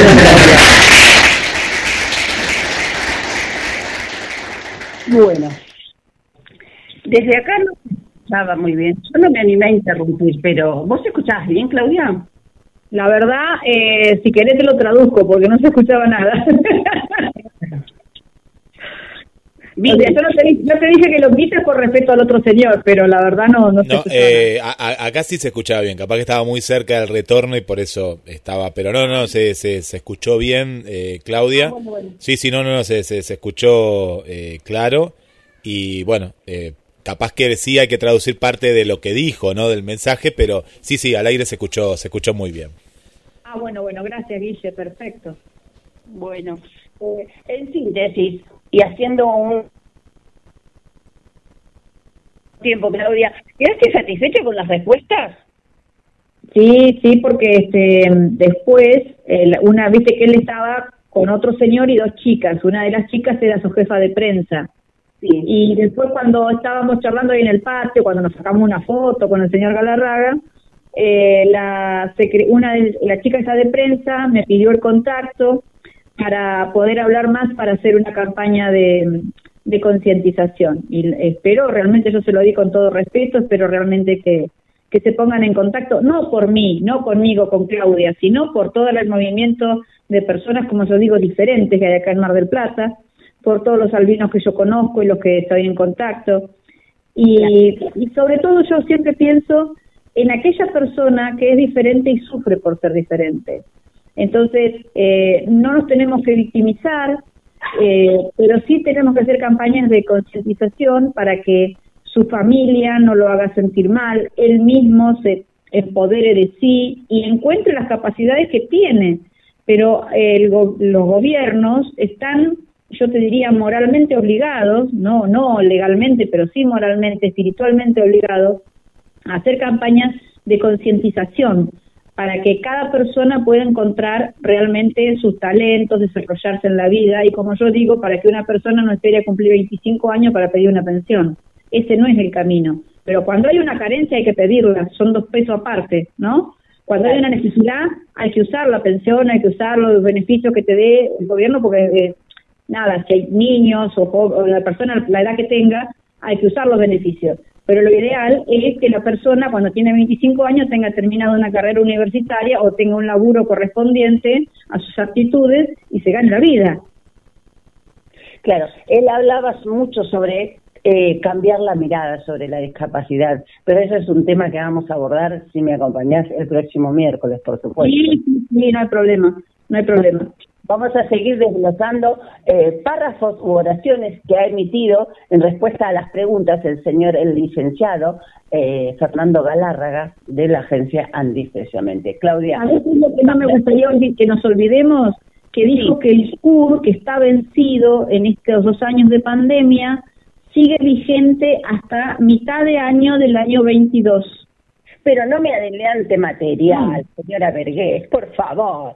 Que hay mucha gente que están ubicada, Claudia Vergés, por supuesto. Gracias por tu aporte. Hay mucha gente que está re perturbada porque tiene el CUD vencido y piensa que no lo va a atender el médico, ¿entendés? Que se da manija. Que se queden tranquilos y que hay tiempo hasta junio, julio del 22 para renovar el CUD, que está con una vigencia precaria por todo esto de la pandemia, que nadie ha podido renovar sus cosas, pero que vayan al médico y que el médico los tiene que atender. Claro, por supuesto, como así también aquellos que están vencidos a partir del 2021 ya empiezan a, vencer, o sea, en su eh, fecha. sí, yo sé que acá eh, Marquito Folgari y toda su gente trabajan muchísimo online, están renovando CUD, están renovando cosas, pero bueno, la, más allá de lo que acá se está trabajando muy bien en Mar del Plata, eh, yo sé que a nivel nacional este hombre lo dijo y es su palabra, ¿entendés? Entonces, si vas a hacer un trámite y te dicen, ah, no lo puedo atender porque tiene el CUD vencido. No, discúlpeme, el CUD está vigente, ¿entendés? Esa es la palabra a nivel de, de una persona que depende del Poder Ejecutivo. Exacto, correcto. Bien. Muchísimas gracias entonces, Claudia, y hasta el próximo miércoles. Y me gustó conocerte, Karina. Sos una dulce vos también.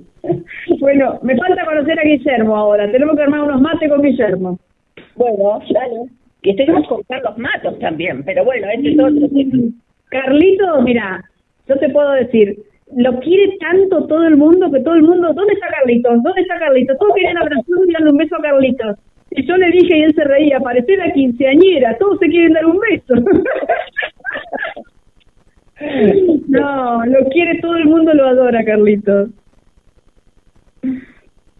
Listo. Muchísimas gracias entonces. Claudia Vergés de Mundo Albino estuvo en la liebre. Vamos, operador, señor operador. Así es, volvemos aquí a- a- al estudio central.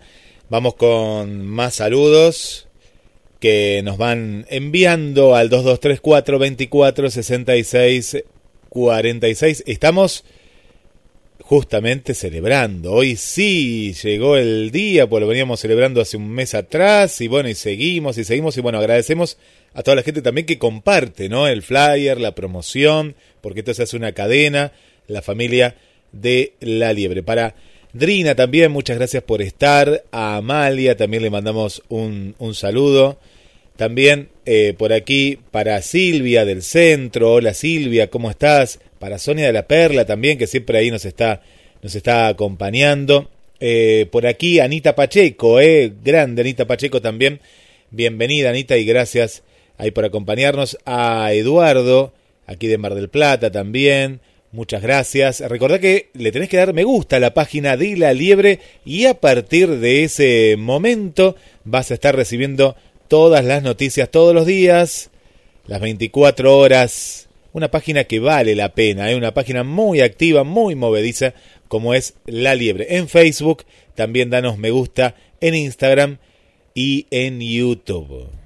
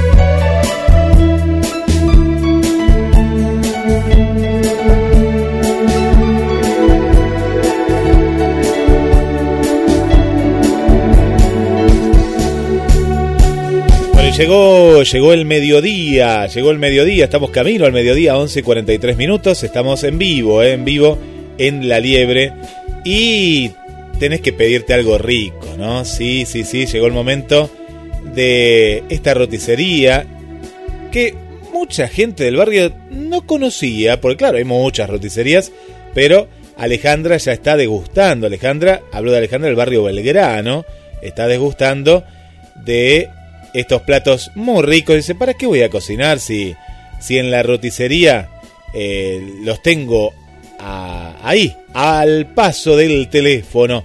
Bueno, comunícate, agendalo. Estás preparada porque hay de todo, eh, de todo. Solar 12249, roticería del barrio Autódromo con delivery al 223 691 4411. Agendalo. 223-691-4411 abierto desde las 7 de la mañana, 7 y un minuto ya están abiertos hasta la medianoche con también bebidas, cargas virtuales, todo tipo de lácteos y también milanesas preparadas, pollos, todo tipo de productos de granja, delivery de comidas y si querés un postre, helados también. Roticería del barrio Autódromo auspicia el siguiente bloque en La Liebre 5 años.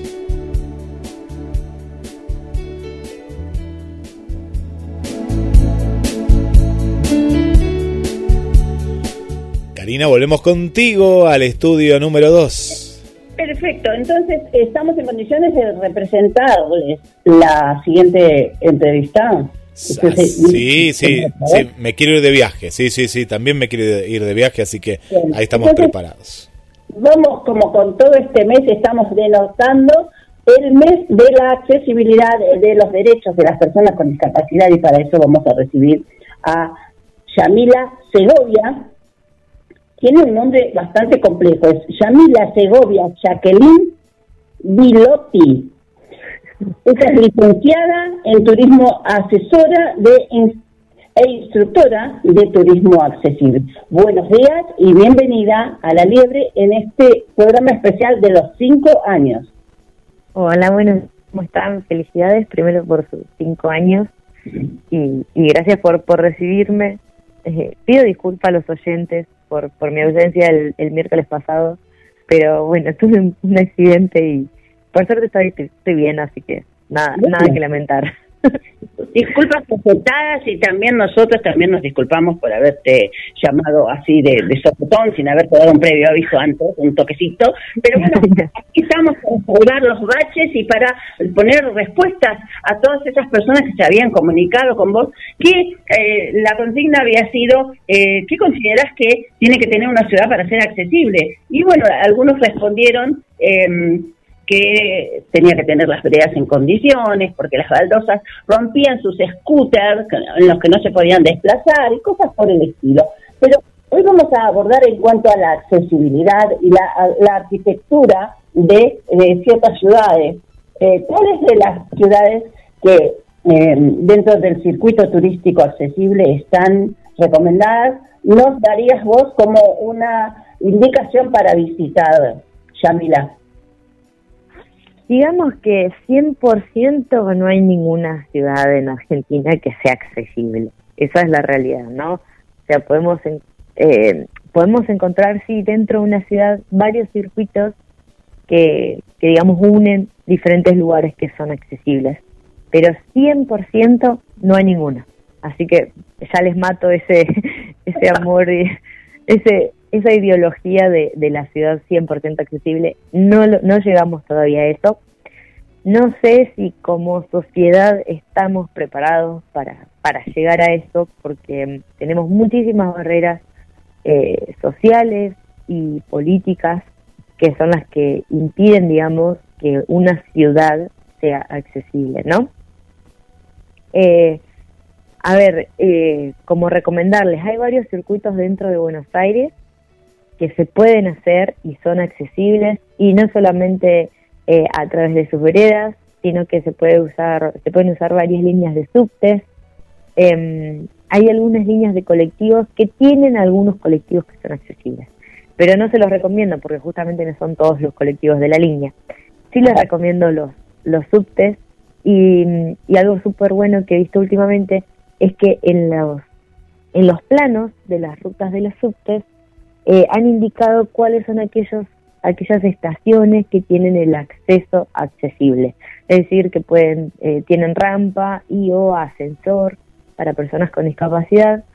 Entonces, eso está súper bueno porque la verdad que da una información que por ahí para nosotros que no tenemos discapacidad es irrelevante, pero para aquellos que sí tienen discapacidad es súper importante saber, digamos, por, por qué estación pueden, digamos, ingresar al subte y van a tener una rampa o un ascensor para poder eh, llegar, ¿no? Porque muchas, hay muchas estaciones que tienen un millón de escalones y son súper complicadas para, para, hasta para uno que no tiene discapacidad, ¿verdad? Son súper complicadas. Pero bueno, como recomendarles, les recomiendo lugares accesibles en Buenos Aires que pueden visitar. Por ejemplo, haciendo un recorrido por ahí chiquito, pueden ir a la zona de Palermo, y pueden visitar el, la usina de arte, es muy accesible. El planetario es súper accesible, un lugar que se lo súper, súper recomiendo. Eh, el jardín japonés tiene cierto grado de accesibilidad también, así que se los recomiendo. Eh, bueno, todo lo que es el bosque, eh, la verdad que las veredas del bosque de Palermo están bastante en condiciones para personas con discapacidad. Eh, obviamente no vamos a encontrar por ahí información en braille y, ese tipo de cuestiones, pero sí se va a poder circular de una manera accesible porque justamente los, los caminitos eh, están en buenas condiciones.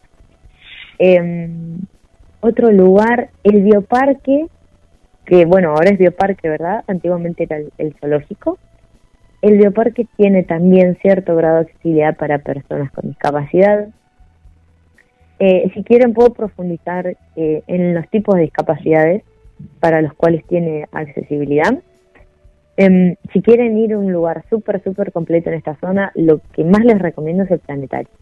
El planetario tiene intérprete de lengua de señas, tiene información en braille. Es más, em, las, todas las películas y las proyecciones que se hacen en, en la sala de, cine que tiene el planetario eh, tienen subtítulo y tienen intérprete de lengua de señas, tienen audiodescripción también. Y para aquellas, eh, no sé si alguna vez has ido al, planetario, pero hay una parte en la cual el, el cielo, o sea, el techo del planetario, eh, en el techo se proyectan la Vía Láctea y las demás galaxias, ¿verdad? Parte del universo. Y la guía va indicando qué, qué estrella es, qué, es cuál estrella, qué planeta es tal planeta, etcétera, ¿no? Entonces, eh, como la persona que no ve no puede apreciar esto, lo que se hizo es, les dan una esfera eh, en la cual está representada lo mismo que se proyecta en el techo. Entonces, la esfera eh, tiene un sistema en el cual brilla y, perdón, vibra la, el, el el, el, astro que se esté que se esté señalando, sea una estrella o el planeta que se esté señalando en el caso de que sea un planeta, y eh, entonces la persona puede percibir, digamos, de qué, de, de qué elemento está hablando, ¿no? La, la guía del lugar. Eh, además de eso, es todo, está, o sea, todos los, las estrellas y los planetas están todos en relieve o sea que no solo van a poder percibirlos al vibrar, sino que también los van a poder tocar en esta esfera. La verdad que está súper bueno. También tienen actividades para adultos mayores, eh, tienen actividades para niños con discapacidad intelectual. Eh, también pueden hacer la visita a través de internet. Eh, la página web es súper accesible y pueden hacer una visita 360 a través de todo el planetario y van a encontrar eh, el material en audiodescripción, con subtítulos, así que eh, también es súper accesible, digamos, la visita virtual, ¿no? No solo la visita presencial. Bien, buenísimo. ¿Cuánta, cuánta accesibilidad que hay en Buenos Aires por ser una ciudad amplia, ¿no? Y eh, el, en caso de, de, en el planetario que vos nombrás que hay eh, lengua de señas, subtítulos y y bueno y la proyección en sí cómo se superponen o tienen algún sistema de acceso individual no entendí bien la pregunta. Si se superpone, ¿en qué sentido si se superpone? Claro, la lengua de señas está para las personas que tienen eh, hipoacusia o sordera y, la, descripción para las personas ciegas. ¿Vos tenés algún sistema eh, eh, individual como para conectarte solo a la audiodescripción, un, un código QR, un audífono, un aro magnético, me, digo, ¿no? La, no, la intérprete de lengua de señas obviamente está la, la persona para ahí al costado e interpreta todo lo que se va escuchando, ¿verdad? Sí. Eh, y después, la audiodescripción está implantada dentro de la proyección ya. Es decir, que no solo la audiodescripción la va a escuchar la persona que tiene discapacidad visual, sino que la van a escuchar todas las personas. Todas las personas que estén ahí van a escuchar la audiodescripción. Ah, porque está la proyección ya está armada con la audiodescripción. Eh, así que digamos, eh, no, no necesitan ni de ningún auricular ni ningún otro elemento para poder conectarse a la audiodescripción. Sí sé que pasa en otros museos que tienen un dispositivo individual, pero en este caso la proyección entera ya tiene implementada la audiodescripción. Perfecto. ¿Alguna otra cosa que quieras destacar, Yamila, para ir redondeando? ¿Por qué nos pasamos del tiempo y sé que vos tenés tus, tus obligaciones pendientes? No, no hay problema. Eh, algo a destacar. Eh, creo que, que lo más importante es que aquellas personas por ahí con discapacidad que nos están escuchando sepan que hay muchos lugares accesibles en Argentina, eh, no solo en Buenos Aires. En Buenos Aires lo que pasa es que tiene muchos lugares que se pueden visitar, ¿no? Tiene como mucha cultura, muchos centros culturales, muchos museos, etcétera. Entonces hay muchos lugares que han implementado cierto grado de accesibilidad. No todos tienen el mismo grado de accesibilidad, pero eh, es súper importante que empiecen por ahí a, a, investigar, ¿no? sobre estos lugares porque la verdad es que hay muchos lugares que han implementado accesibilidad. Eh, obviamente los días que esté les, les voy a traer si quieren diferentes lugares para que puedan visitar. Eh, por ahí no sé si circuitos, porque mm, la realidad es que al no ser la ciudad accesible, a veces se hace difícil armar un circuito totalmente accesible eh, con los medios locales, ¿no? Sí. Pero sí podemos traer, por ejemplo, no sé, la semana que viene, si hoy les hablé de, del planetario, que fue lo que más destaqué, por ahí la semana que viene les puedo traer el Teatro Ciego, que es una súper buena opción para visitar, eh, y algo así, si, si gustan. Y si hay preguntas, obviamente puedo responderlas. Sí, sí, por supuesto que gustamos y estamos ansiosos de tener data de todo ese mundo que, que nos rodea, que está tan cerca, al que no accedemos por desconocimiento de estas técnicas que vos expresamente estás eh, destacando. Bueno, entonces, bárbaro, obvio, les voy a traer, eh, si quieren, bueno, a mí me gusta mucho la, oferta del Teatro Ciego porque es súper linda y, y no es solo, como así como el planetario, no es solo para personas con discapacidad, sino que eh, es más incentiva a la persona que no tiene discapacidad a vivir esa experiencia.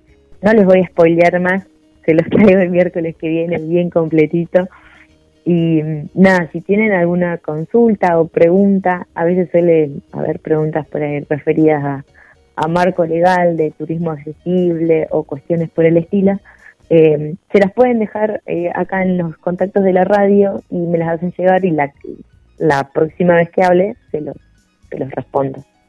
Por supuesto, entonces, ¿vos querés compartir alguna página, algún lugar de para que ellos te puedan ubicar? Si quieren a través de mi Facebook me buscan como Yamila Segovia, la hice fácil porque mi nombre es súper largo, sí, pero me pueden buscar en Facebook de última y me dejan por mail si hacer las, las consultas y, las respondemos, no hay problema, o en vivo o las respondo por privado. Perfecto, perfecto. Viene ahí donde hiciste accesible tu nombre. sí, a mi mamá y a mi papá les gustó mucho el doble nombre, doble apellido. Perfecto. Yamila, muchísimas gracias por tu participación hoy y por supuesto te esperamos el próximo miércoles. Dele, dele. Un abrazo y muchas gracias a ustedes y bueno, felicitaciones por estos cinco años. Dale, entonces quedamos así. Nos estaríamos viendo próximamente dentro de siete días con Yamila Segovia, Turismo Accesible. Muchísimas gracias. Señor operador, vamos a un a un videíto que le pasé de, de en el del marco del 13 de diciembre y vamos a la próxima entrevista.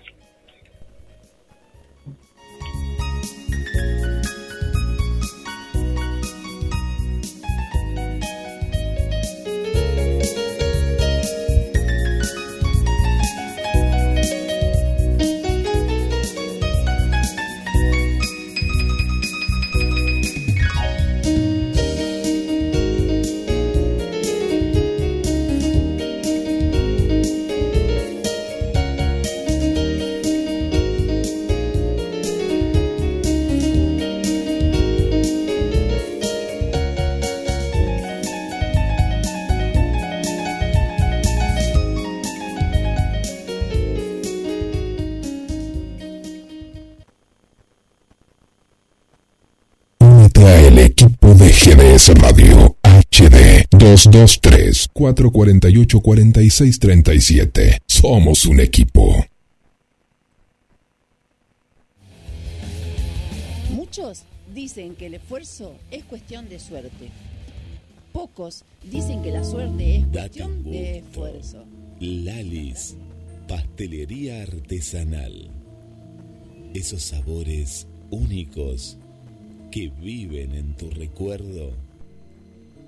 Lalis, pastelería artesanal. Comunicate al 474 4688 o envíanos un mail a lalis pastelería artesanal arroba hotmail.com. Date un gusto. Lalis, pastelería artesanal.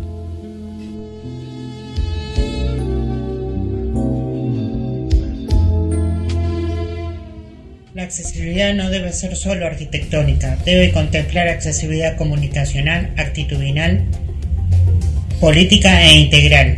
Un edificio con rampas no garantiza los puentes posibles.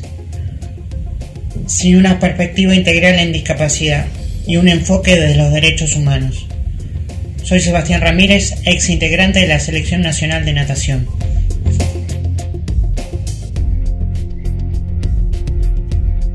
Vamos con más saludos que nos van llegando al 223 424 66 46. Soy Rodrigo Villamarín y practico la disciplina de para powerlifting y soy de la selección argentina. Muy feliz cinco años al equipo de la Liebre. Hola a todos, soy Florencia Macenzana, jugadora de fútbol ciego femenino en las Romanas y en el seleccionado de las Murciélagas, y quería mandarle un saludo enorme a todo el equipo de La Liebre en estos cinco años de programa.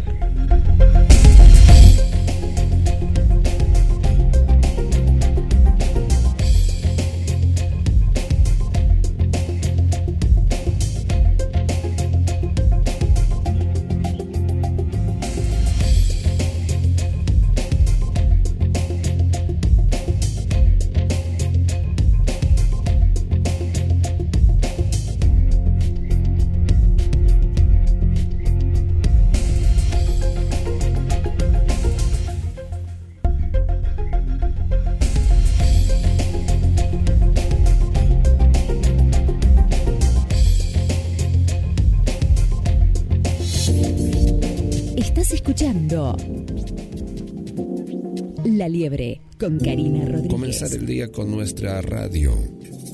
GDS Radio, la radio que nos une. Escúchanos en www.gdsradio.com.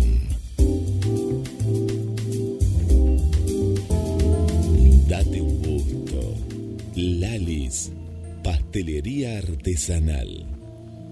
Esos sabores únicos que viven en tu recuerdo. Lalis, pastelería artesanal. Comunicate al 474 4688 o envíanos un mail a lalis pastelería artesanal arroba hotmail.com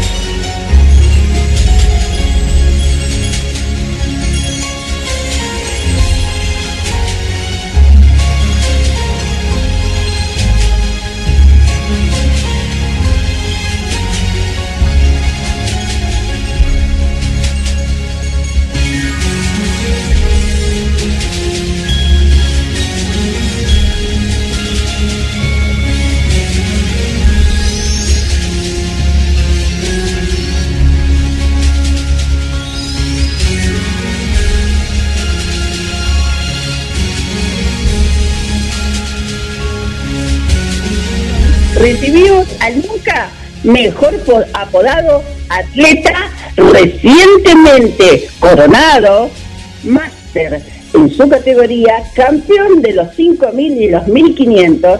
Él es nuestro ícono de Mar del Plata, el señor Alberto Deportes Beguiristain. Buenos días y bienvenido al quinto año de programas de La Liebre.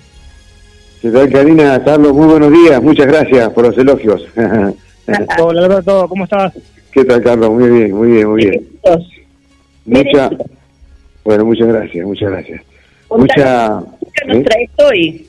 Sí, sí, mucha información. Tengo mucha información, eh, mucha información no convencional, importante. y Así que comenzamos, ¿no es cierto? Eh, hubo un encuentro de boxea, o sea, bochas, que organizó Sibeli en Mar del Plata y convocó a 40 deportistas en tres jornadas de competencia. Participaron representantes de Balcarce, Partido de la Costa, el CEF 150 de Villa Gesell, La Bardén, Chubut y Mar del Plata. Los resultados, por ejemplo, en categoría BC1 fue primero Mauricio Ibarbure de Mar del Plata, segundo Claudio Albino de Balcarce y tercero Lucas Villagra de Chubut. En categoría BC2, Ulises Piñeiro de Sideli, segundo Pablo Abruza de Sideli, tercero Ricardo Valle de Sideli. En categoría BC3, Micaela Salvador de San Jerónimo, Khalil Profiti de San Jerónimo y tercero Matías Jerez de Sideli. Y en categoría, por último, BC4, José Buzo de Sideli, tercero, eh, segundo Fabián Gancero de Sideli, tercero Isis Calderón de La Bardén. Esto fue un encuentro de boxea, como le estaba comentando. Por otro lado, en tenis adaptado, Gustavo Fernández culminó la temporada 2021 siendo finalista de Máster.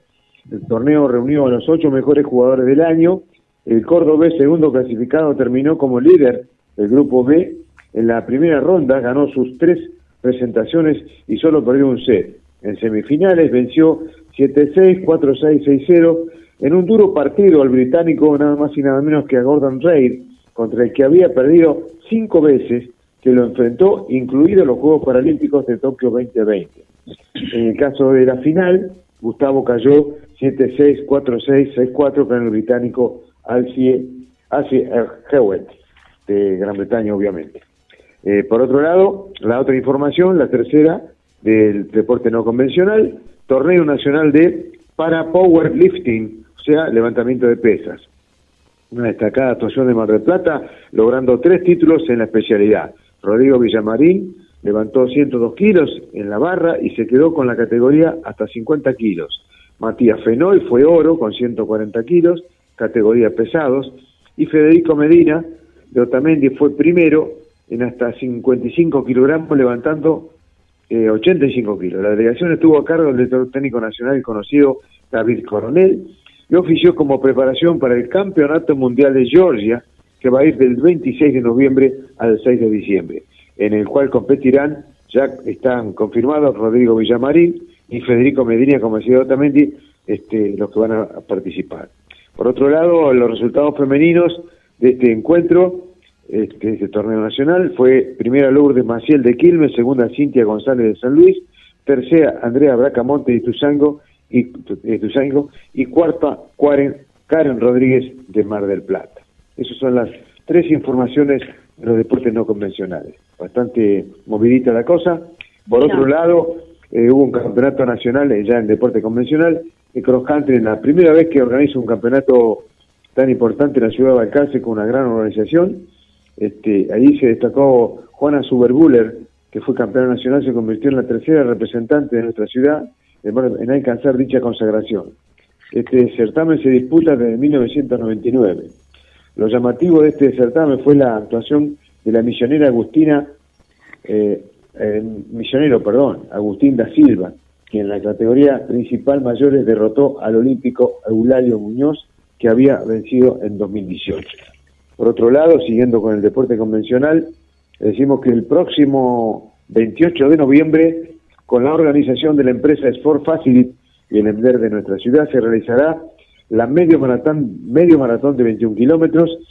Juntos va conjuntamente los 10 kilómetros y los 5. Ya hay inscritos más de, más de 100 corredores inscritos en estas tres pruebas.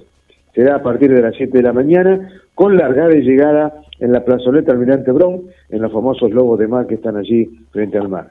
Fuimos invitados con Ricardo Rodríguez, el otro organizador que hicimos este tema en, allá por el 1987, hace 34 años, fuimos invitados a, hacer la entrega de premios. Y hacemos el- un comentario del campeonato, el cuadragésimo primero campeonato nacional de atletas máster, que ahí tuvimos la suerte de participar y que nos fue tan bien, que fue en Concepción del Uruguay, Entre Ríos, con un día muy caluroso el primer día, después eh, hicieron días muy muy lindos afortunadamente, que fue del 4 al 7 de, no- 7 de noviembre. Mar del Plata logró 24 medallas, 15 de oro, 4 de plata y 5 de bronce. El club que representamos, el club JM Corredores, eh, obtuvo 20 medallas, 11 de oro, 4 de plata y 5 de bronce. Nuestro entrenador, que recién eh, comenzó en la, digamos, en la categoría pre-veteranos, que participa en el máster ya, por supuesto, con 30 años, Ezequiel, nuestro entrenador, como decía, logró cuatro medallas de oro en 800 metros, 1500, 5000 y 10 kilómetros de ruta. Y como bien decía Karina, yo tuve la suerte de lograr eh, la medalla de oro en, en 1500 metros llanos y 5000 metros. Y si te parece, Karina, nos vamos ya a las historias insólitas de los Juegos. Por supuesto. Muy bien. El título de hoy es Champagne y Glamour. La bella Eleonor Holm se embarcó hacia Alemania con grandes títulos en sus maletas. Estamos hablando de, eh, los Juegos de Berlín 1936. Como decía, se embarcó en sus maletas bicampeona estadounidense y medalla de oro en los 100 metros de espalda en los Juegos de 1932. Pero cuando el buque Manhattan atracó en el puerto de Hamburgo, el jefe de la delegación norteamericana, Ayer Brundage, quien luego sería presidente del Comité Olímpico Internacional, anunció que la atractiva nadadora había sido excluida del equipo nacional. Brundage, a través de un lacónico comunicado, solo sostuvo que Holm había sido descartada por infracción de los reglamentos de entrenamiento off the record. El delegado mencionó una palabra francesa, champagne. Según trascendió, la graciada señorita, en lugar de entrenarse y observar una conducta propia de un deportista de élite, prefirió batir récords en la barra del bar y divertirse con varios amigos en su camarote. A pesar de la dura sanción, la primorosa atleta no se deprimió, valiéndose de su glamour, consiguió un suculento contrato de la agencia de noticias internacional News Service para comenzar comentar los juegos y apenas segundos después de posar sus delicados pies sobre el suelo alemán, meses más tarde sus encantos la depositaron en la pantalla grande, porque fue el papel de Jan en la compañera del de Tarzán. O sea que la deportista, más que disfrutar de, de los Juegos Olímpicos, se dedicó, como dice el título, al champán y al glamour. no perdía el tiempo. No perdía tiempo, efectivamente. Ese fue, fue todo el, el panorama más o menos completo de, del deporte y recordamos que ayer fue también el Día del Deportista, ¿no es cierto? Por supuesto. Y saludos a todos eh, aquellos que eh, gastan zapatillas, ya sea en la calle o en los eh, gimnasios. Eh, gracias por esta impecable crónica, Alberto, y bueno, te esperamos el próximo miércoles también. Con todo gusto, nos reencontramos el próximo miércoles. Muchísimas gracias, un abrazo para todos. Hasta Un abrazo, Vasco. Alberto Begiristain, el ícono de Mar del Plata de los deportes, pasó por la liebre. Buenos días, Carlos, bienvenido. ¿Cómo le va? Mire, estoy acá, vio que yo le había dicho que tenía que hacer cosas. Sí. Sin embargo, eh, sí, no, me quedé acá, este, justo me llamó eh, don Guillermo San Martino. Entonces, bueno, acá estamos. Y dijo, Alcoyana, Alcoyana. No, no, ¿qué? ¿Alcoyana le oficia el programa usted? No, no, era como dijo Berugo Carámbula. Ah, no, porque digo, a lo mejor tiene otro auspiciante, qué sé yo, es una cosa impresionante. No, pero lo podemos llegar a conseguir. Y Mire que cuando uno se propone las cosas, Las cosas sí, el universo conspira a su favor, dice alguno, ¿no? Eh, pasa, Karina, que la, la semana... Karina, la, la semana pasada recordemos que eh, estuvo Carlos con Rodrigo, pero fue la semana pasada, ¿no? Pero tomamos agua, me parece. Entonces yo dije, Sí, ¿quién? No, ¿cómo agua? No, no. Ah, ustedes tomaron agua, Nosotros- nosotros no. ah, pero con No, Karina tomamos sí, agua, sí. ¿no? Si vos te fuiste, no hablaste de vino, nada, y no y ahí no, quedamos. no, ¿no? no, es cierto, no. es- Lo que pasa que, bueno, ya. Sí, después nosotros continuamos ahí con, con Rodrigo, que tuvimos un, un pequeño almuerzo de, de trabajo.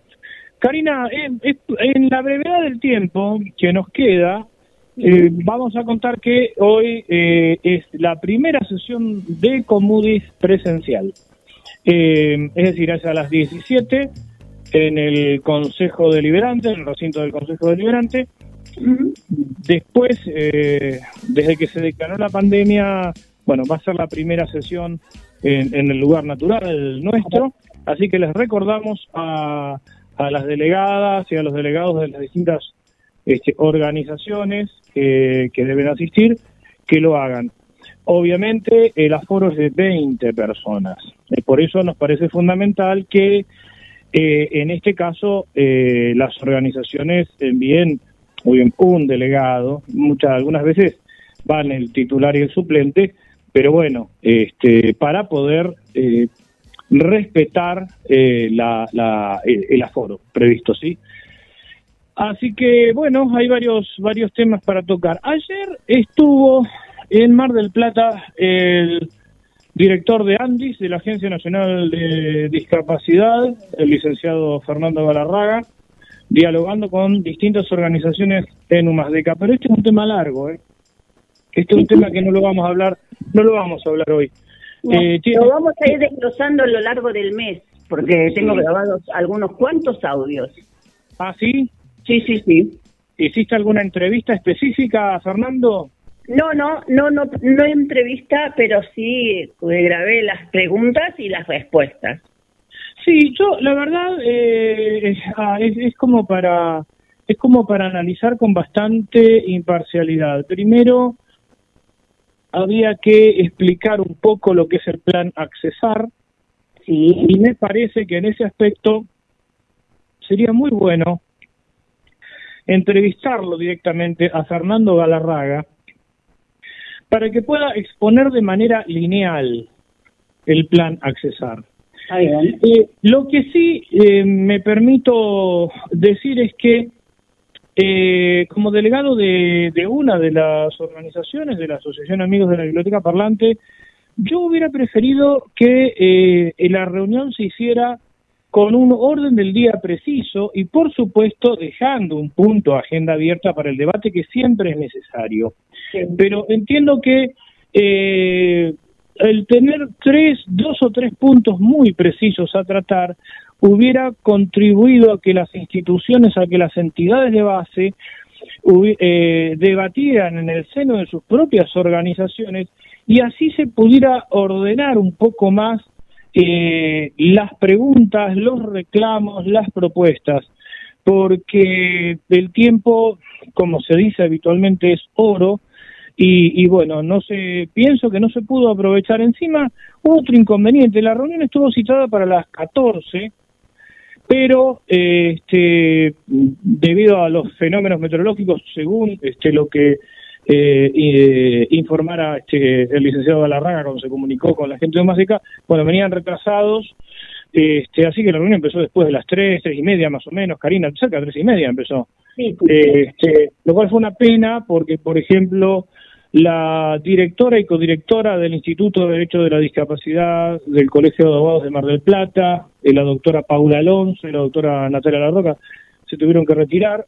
Es decir, que, que bueno, desde el punto de vista este, organizativo es simplemente una sugerencia, ¿no? Este, tratar de eh, en, en el futuro eh, aprovechar más y optimizar el tiempo. Si bien, eh, bueno, Galarraga una de las cosas que dijo es que él venía también a escuchar a las organizaciones, lo cual está muy bien, este, pero insisto, eh, entiendo que, que debería establecerse una agenda o, o puntos, y por supuesto, reitero, dejando este, la posibilidad de un debate abierto también como último punto. Porque acá se cruzaron eh, temas que tenían que ver con la tarjeta alimentar, reclamos de este, organizaciones como centros de día, temas que tenían que ver con la articulación entre lo nacional y lo municipal. Eh, y en un momento era como que se iba y se venía sobre, sobre diferentes temas. Y yo la sensación que tengo es que no se pudo cerrar ninguno. Pero bueno, eh, no sé vos, Karina, qué, qué evaluación haces. Eh, yo evalúo que, señor operador, ¿está usted ahí? Yo evalúo que son las necesidades de la gente lo que produjeron ese desorden y que es muy propio, o sea que es sería muy propicio generar una orden del día y a partir de ahí sacar los puntos como ramificaciones. Sí, claro que sí. Pero estamos en condiciones de decirle al señor operador que si tiene estoy, a bien acá estoy. ahora, a nuestra próxima invitada, la vamos a sumar porque también Sí, una sí. de las necesidades que se está dando en esta sociedad, en el colectivo con discapacidad, son precisamente los derechos de las personas con discapacidad. Y en este mes, donde estamos en el marco del 3 de diciembre, precisamente, es decirles que eh, los derechos de las personas son eh, con discapacidad son los que tienen que ser escuchados. Así que de modo tal que, habiendo sucedido tan recientemente las elecciones, tenemos en tapete también otra de las necesidades que era la autonomía y la independencia de las personas con discapacidad que eh, se ven reflejadas en este en este aspecto en la autonomía de las personas que tenían em, ay no me sale la palabra ahora Carlos la cercenaje Lo que pasa, Karina, que perdonadme, Karina, el quinto se descorcha al cerrar el programa, no antes.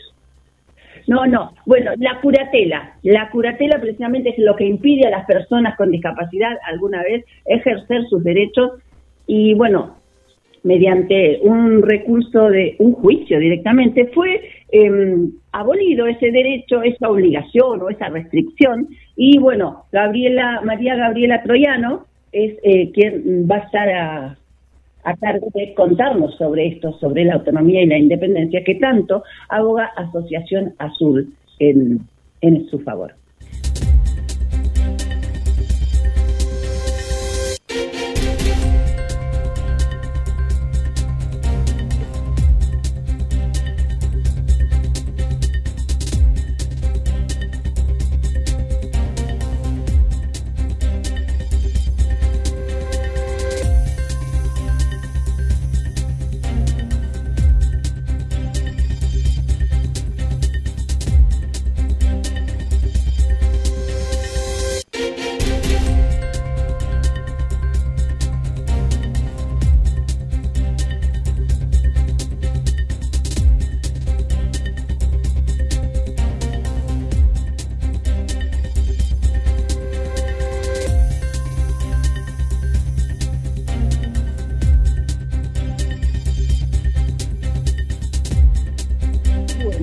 Decíamos con, recientemente con Carlos, los derechos deben ser escuchados, pero más que nada deben ser puestos en función. Y para ello tenemos y recibimos a Gabriela Troyano, quien está eh, empoderando las causas desde Asociación Azul. Buenos días, Gabriela, y bienvenida. Carlos Matos me acompaña en este quinto año de programas de La Liebre. Bueno, ¿qué tal, Karina? La verdad que los felicito porque es un programa que siempre lleva la voz de los derechos de las personas con discapacidad y esto es muy valioso cuando sabemos que, que siempre tenemos que estar eh, renegando y mucho para, para lograr la toma de conocimiento de nuestros derechos. Ya es un tema, aunque hace años que hay responsabilidad de- del gobierno de hacer una cartilla con todos los derechos, pero eh, no se recibe ni en formato accesible ni en no accesible. ¿Cómo estás, Gabriela? Otra vez nos comunicamos, esta vez por la radio. ¿Qué Eh, tal, Carlos? ¿Cómo estás? Estu- Estuvimos charlando con Gabriela mm, eh, fuera de micrófono, eh, en Karina. Uno de los tantos temas que salieron fue justamente el, el- la cuestión del consentimiento informado dentro del terreno de la bioética y cómo eh, el consentimiento informado termina prostituyéndose en función de eh, que el profesional se saque todas las responsabilidades de encima. Y Gabriela dijo algo muy cierto. El consentimiento informado sin el cumplimiento del Tratado de Marrakech no sirve. Me gustaría que ampliaras eso, Gaby. Bueno, bueno, digo esto porque el Tratado de Marrakech lo que hace es garantizar, dentro de otras cosas, el acceso a la información para las personas con discapacidad que necesitamos eh, acceder al texto con algún formato accesible, tanto para las personas ciegas como para las personas sordas o con alguna dificultad cognitiva, digamos. Eh, siempre eh, por ahí se, se termina limitando a, a, las personas ciegas y al braille, pero la verdad es que hay multiplicidad de formatos, porque también para aquellos que necesitan el método aumentativo alternativo van a necesitar macrotipos, entonces, bueno, esto es un poco lo que lo que yo decía, porque el consentimiento asistido es requerido a todas las personas, ¿no? A las personas con y sin discapacidad pero justamente a las personas con discapacidad a veces se nos dificulta un poco más porque no tenemos los formatos que requerimos para eh, poder eh, informarnos acerca de qué es, cuál es la práctica que se nos quiere realizar y, decir si estamos de acuerdo o no, ¿no?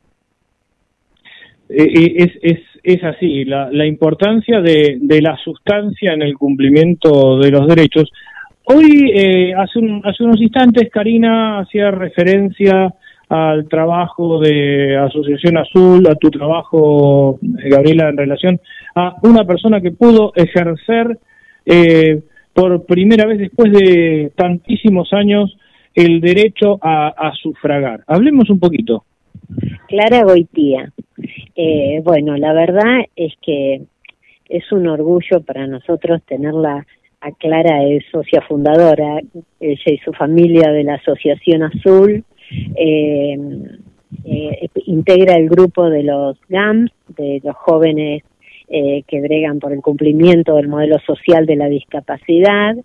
ella tenía una curatela y bueno, con el cambio del Código Civil y la posibilidad del reconocimiento de la capacidad jurídica conforme al artículo 12 de, de la Convención, Clara inicia eh, el trámite para eliminar la curatela y para eh, tener, digamos, ella capacidad, eh, recuperar, digamos, su capacidad jurídica. Así que hace ya unos años comenzó también la escuela porque decían que no podía aprender eh, Clara es una persona que participa en la clínica jurídica de la Universidad Nacional de La Plata, de la Facultad de Derecho, eh, y bueno, en las pasos estaba, estaba mal porque no podía votar, pero ya le salió la sentencia y pudo en estas últimas elección eh, participar en, la, en las elecciones. Así que fue bueno eh, es un caso ejemplar. Creo que no solamente para la ciudad de La Plata, sino para toda la Argentina, de personas con discapacidad eh, que, que luchan para, para poder gozar de sus derechos.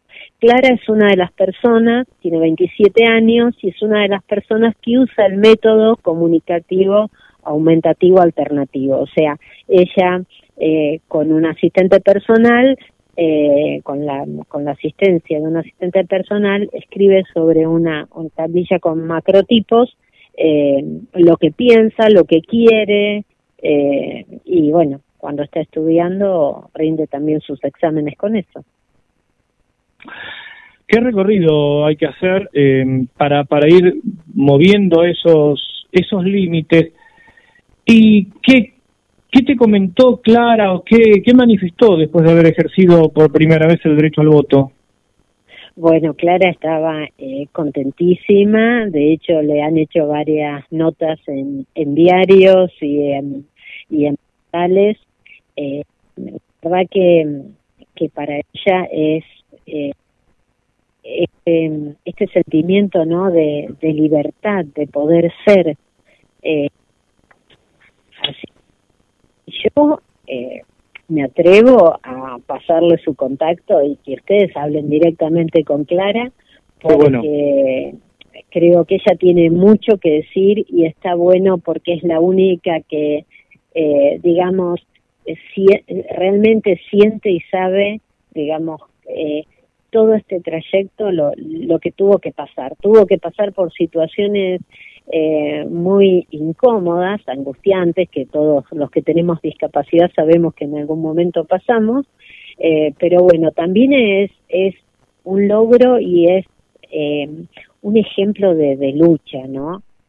Eh, un ejemplo de que esas personas que aunque no, no tengan voz, porque no, puedo, no puede hablar, eh, sí puede decir y sí puede hacer valer sus derechos. Así que eh, yo creo que es eso, es el ejemplo de lo que una persona puede hacer, eh, aún a pesar de poseer una discapacidad muy compleja y correr correr un límite no solo no solo para ella no sino un, límite para para todos los casos análogos que se puedan presentar o que se hayan presentado y, que estén sujetos a revisión en este momento. Eh, y eliminar una barrera porque como bien hablamos hoy también con vos Carlos las barreras actitudinales eh, eh, cercenan muchos derechos sin que quizás la persona misma lo haga en forma intencional o que no se dé cuenta por eso decía también que es tan importante en estos cinco años de la liebre, los cinco años de, abrir la cabeza eh, de, de quienes, quienes escuchamos, porque creo que siempre uno aprende de, todos, eh, y, y ver, ver un poco más allá, ¿no? De, de que a veces los, los, los límites y las barreras lo pone uno con su pensamiento eh, y no y con el límite que se pone uno de decir no no puedo hacerlo sí sí se puede hacer el tema es que quizás lo hagamos de manera diferente pero bueno eso cada persona encara las cosas de manera diferente siempre Gabriela, vos este domingo al momento de votar, ¿te encontraste con, con alguna barrera? ¿Había, había cuarto accesible? Eh, ¿cómo, ¿Cómo fue tu experiencia directa en, en el comicio? Mi experiencia fue buena. La verdad es que me dejaron entrar con, con una asistente porque no había llevado mi boleta preparada, siempre la llevo preparada. Eh, y bueno, eh, sí, eh, las personas con discapacidad visual, digamos, eh, tenemos este tema de que, eh, bueno, tenemos que entrar con alguien al cuarto o llevarlo de antes previamente preparado el voto, pero después eh, la verdad es que encontré muy buena predisposición de todas las personas, como que estaban eh, atentas, digamos, esa es la sensación que tuve. Sí, yo noté lo mismo también, y lo hablábamos con otras compañeras y compañeros, eh, muy buena predisposición de parte de las autoridades y de los fiscales, o sea, reconociendo que por ahí eh, no, no sabían determinada cosa, pero no tenían ningún inconveniente a diferencia de otras eh, de otras elecciones, en, consultarnos a las mismas personas que íbamos a ejercer el voto, bueno, de qué manera era que eh, debíamos hacerlo. Lo que sí también quiero trasladar acá, el problema de la literalidad interpretativa. Eh, no lo tenemos a Rodrigo Romera acá en, en este momento en línea, pero Rodrigo se encontró con una situación extraña, porque, claro, en la en, en la normativa se dice que el cuarto oscuro accesible debe ser el más cercano a la puerta, pero resulta que él fue a votar a una escuela donde eh, para ingresar por esa puerta había tremendos escalones y con las silla de ruedas no podía subir. Claro, se olvidaron de la accesibilidad física ahí. Exacto, no, claro, pero lo que pasa es que en realidad se podía ingresar a la escuela por otro lado lo que pasa es que el cuarto accesible habría que haberlo colocado en otro lugar. Eh, entonces, este, pero como en vez de entender el contexto, decir, bueno, a ver, accesible es accesible, importa la cadena de accesibilidad. No, está bien, cumplieron con la letra, pero sin entender el sentido. Entonces, eh, y ahí Rodrigo tenía que explicarles, ¿no? Bueno, pero yo puedo entrar por el otro lado, que no será la entrada principal, pero ahí yo puedo entrar solo, y si el cuarto lo ponen ahí, este puedo no, tengo inconvenientes sí bueno pero la normativa dice que tiene bueno pero fíjate que eso también es un tema que cuántas veces hemos discutido no está la entrada principal y la entrada para las personas con discapacidad. ¿por qué las personas con discapacidad no pueden tener en la misma entrada una entrada accesible no, saquen los escalones y que claro, no, es que eso, eso, eso desde ya. Aparentemente esa escuela no había sido utilizada antes como eh, también como, como lugar de elección y por supuesto que esa adaptación hay que hacerla. Pero digo, sobre la situación concreta a resolver en ese momento, porque obviamente no iban a poder hacer la entrada accesible ahí, pero sí había un lugar, bueno, nos, nos encontramos con esto. Pero esto que vos decís es así también, Gabriela, es este no puede ser que se tenga que entrar por el costado o por atrás, como pasa en la Universidad Nacional de Mar del Plata, en el complejo universitario, donde este, las personas en silla de ruedas tienen que entrar por el estacionamiento. ¿No será que está usted muy demandante? No, ¿por qué? No, no, es como, es, es, es que es así, o sea, es eh, lo que marcaba Gabriela es así, es decir, tenemos eh, siempre la entrada por el costado, cosa que no debería ser, ¿no? Es muy, es muy, eh, o sea, en esto de, de, invisibilizar o de, del lugar, ¿no? El lugar que se le pone. Eh, sí, yo creo que el acceso tiene que ser universal. Eh, y bueno, universal es universal. Las escaleras no son universales. No, es así. Universal es universal, no es universal para un sector. Eso es un sofisma que hemos inventado acá en la Argentina. Hablar de universal, de universalidad para determinados pedazos de la sociedad, ¿no? Este, lo, cual genera también todo todo un inconveniente. Bueno, Karina, antes de que, antes que me eches te paso la posta. Sí, en realidad yo ya estoy saliendo para ir a su encuentro, señor Carlos Matos. Usted escuchará el ruido de la calle, porque esta entrevista estaba tan tan necesaria que me daba cosa cortarla. Así que ustedes sepan disculpar si se ve o se escucha alguna cosa que no con Un ruido. Pero yo estoy cumpliendo con mi tarea y les estoy dando a su vez la información que es tan, tan reciente de boca de Gabriela Troyano. Muchísimas gracias, Gabriela. Eh, y quedamos, por supuesto, muy a gusto con que nos pases el contacto de Clara para que en el próximo programa lo podamos también seguir visibilizando. Eh, Karina, eh, nos tenemos que encontrar en la biblioteca parlante en, un ratito, pero eh, lo que quiero también comentar es que Gabriela Troyano va a estar este, este viernes a las 4 de la tarde en la Facultad de Derecho de Mar del Plata, en, eh, en 25 de mayo e Irigoyen, junto a, otros panelistas también.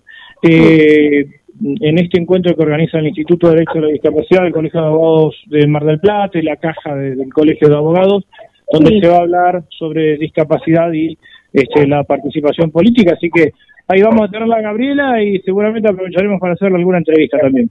Y vamos a compartir mesa, hoy programa y el viernes mesa. Y el viernes compartimos mesa con Gabriela, que bueno, es, es, es un lujazo que nos vamos a dar. Y con Ana Dones, que es fundadora de Ready también, así que bueno, vamos a estar varios. Ana Dones, Ana Dones creo que va a estar por teleconferencia, ¿no? Eh, sí, sí, sí, sí, No alcanza, no, no, no, no puede viajar. Ella nos podría dar cátedra con lo que le pasó del consentimiento asistido, así que bueno. Seguramente vamos a hablar también de ese tema. Es un cariño muy muy grande a toda la audiencia y, y felicitaciones de nuevo a la Liebre por estos cinco años de ejemplo. Muchísimas gracias. Y tengo que aclarar que esta vez la eventualidad me jugó en contra porque yo me inscribí en este en este conversatorio, pero como consideré que Gabriela no iba a venir, pedí sede de asistencia virtual. Así que voy a tener que cambiar la opción, porque yo quiero una foto con Carlos y Gabriela, obvio. Sí, tendrás que ir derecho a la facultad. Listo, nos vemos en la facultad de Derecho, Karina. Listo, quedamos así. Muchísimas gracias y me han dado una grata sorpresa. Bueno, un beso enorme, nos vemos allá. Fuerte abrazo, Gabriela. Hasta siempre, Gabriela Troyano. Gabriela Troyano, diputada, mandato cumplido, pasó por la liebre, en esta liebre de cinco años. Será hasta la próxima, gente. Carlos, muchas gracias. Guillermo, a todos. Un fuerte abrazo, un fuerte abrazo virtual y nos vemos en un rato en la biblioteca parlante, Karina. Un abrazo, Guillermo. Por supuesto, ya estamos en camino para llegar a horario porque sabemos que usted es uno de esos que no se bancan las impuntualidades. Ay, Karina, casi me trata de romper. vamos a dejarlo. Hasta dentro de un rato. Muchísimas gracias por estar del otro lado. Gracias por participar, por tus saludos, por compartir, por difundir. Gracias. Y nos vemos, Dios mediante, dentro de siete días. Chau.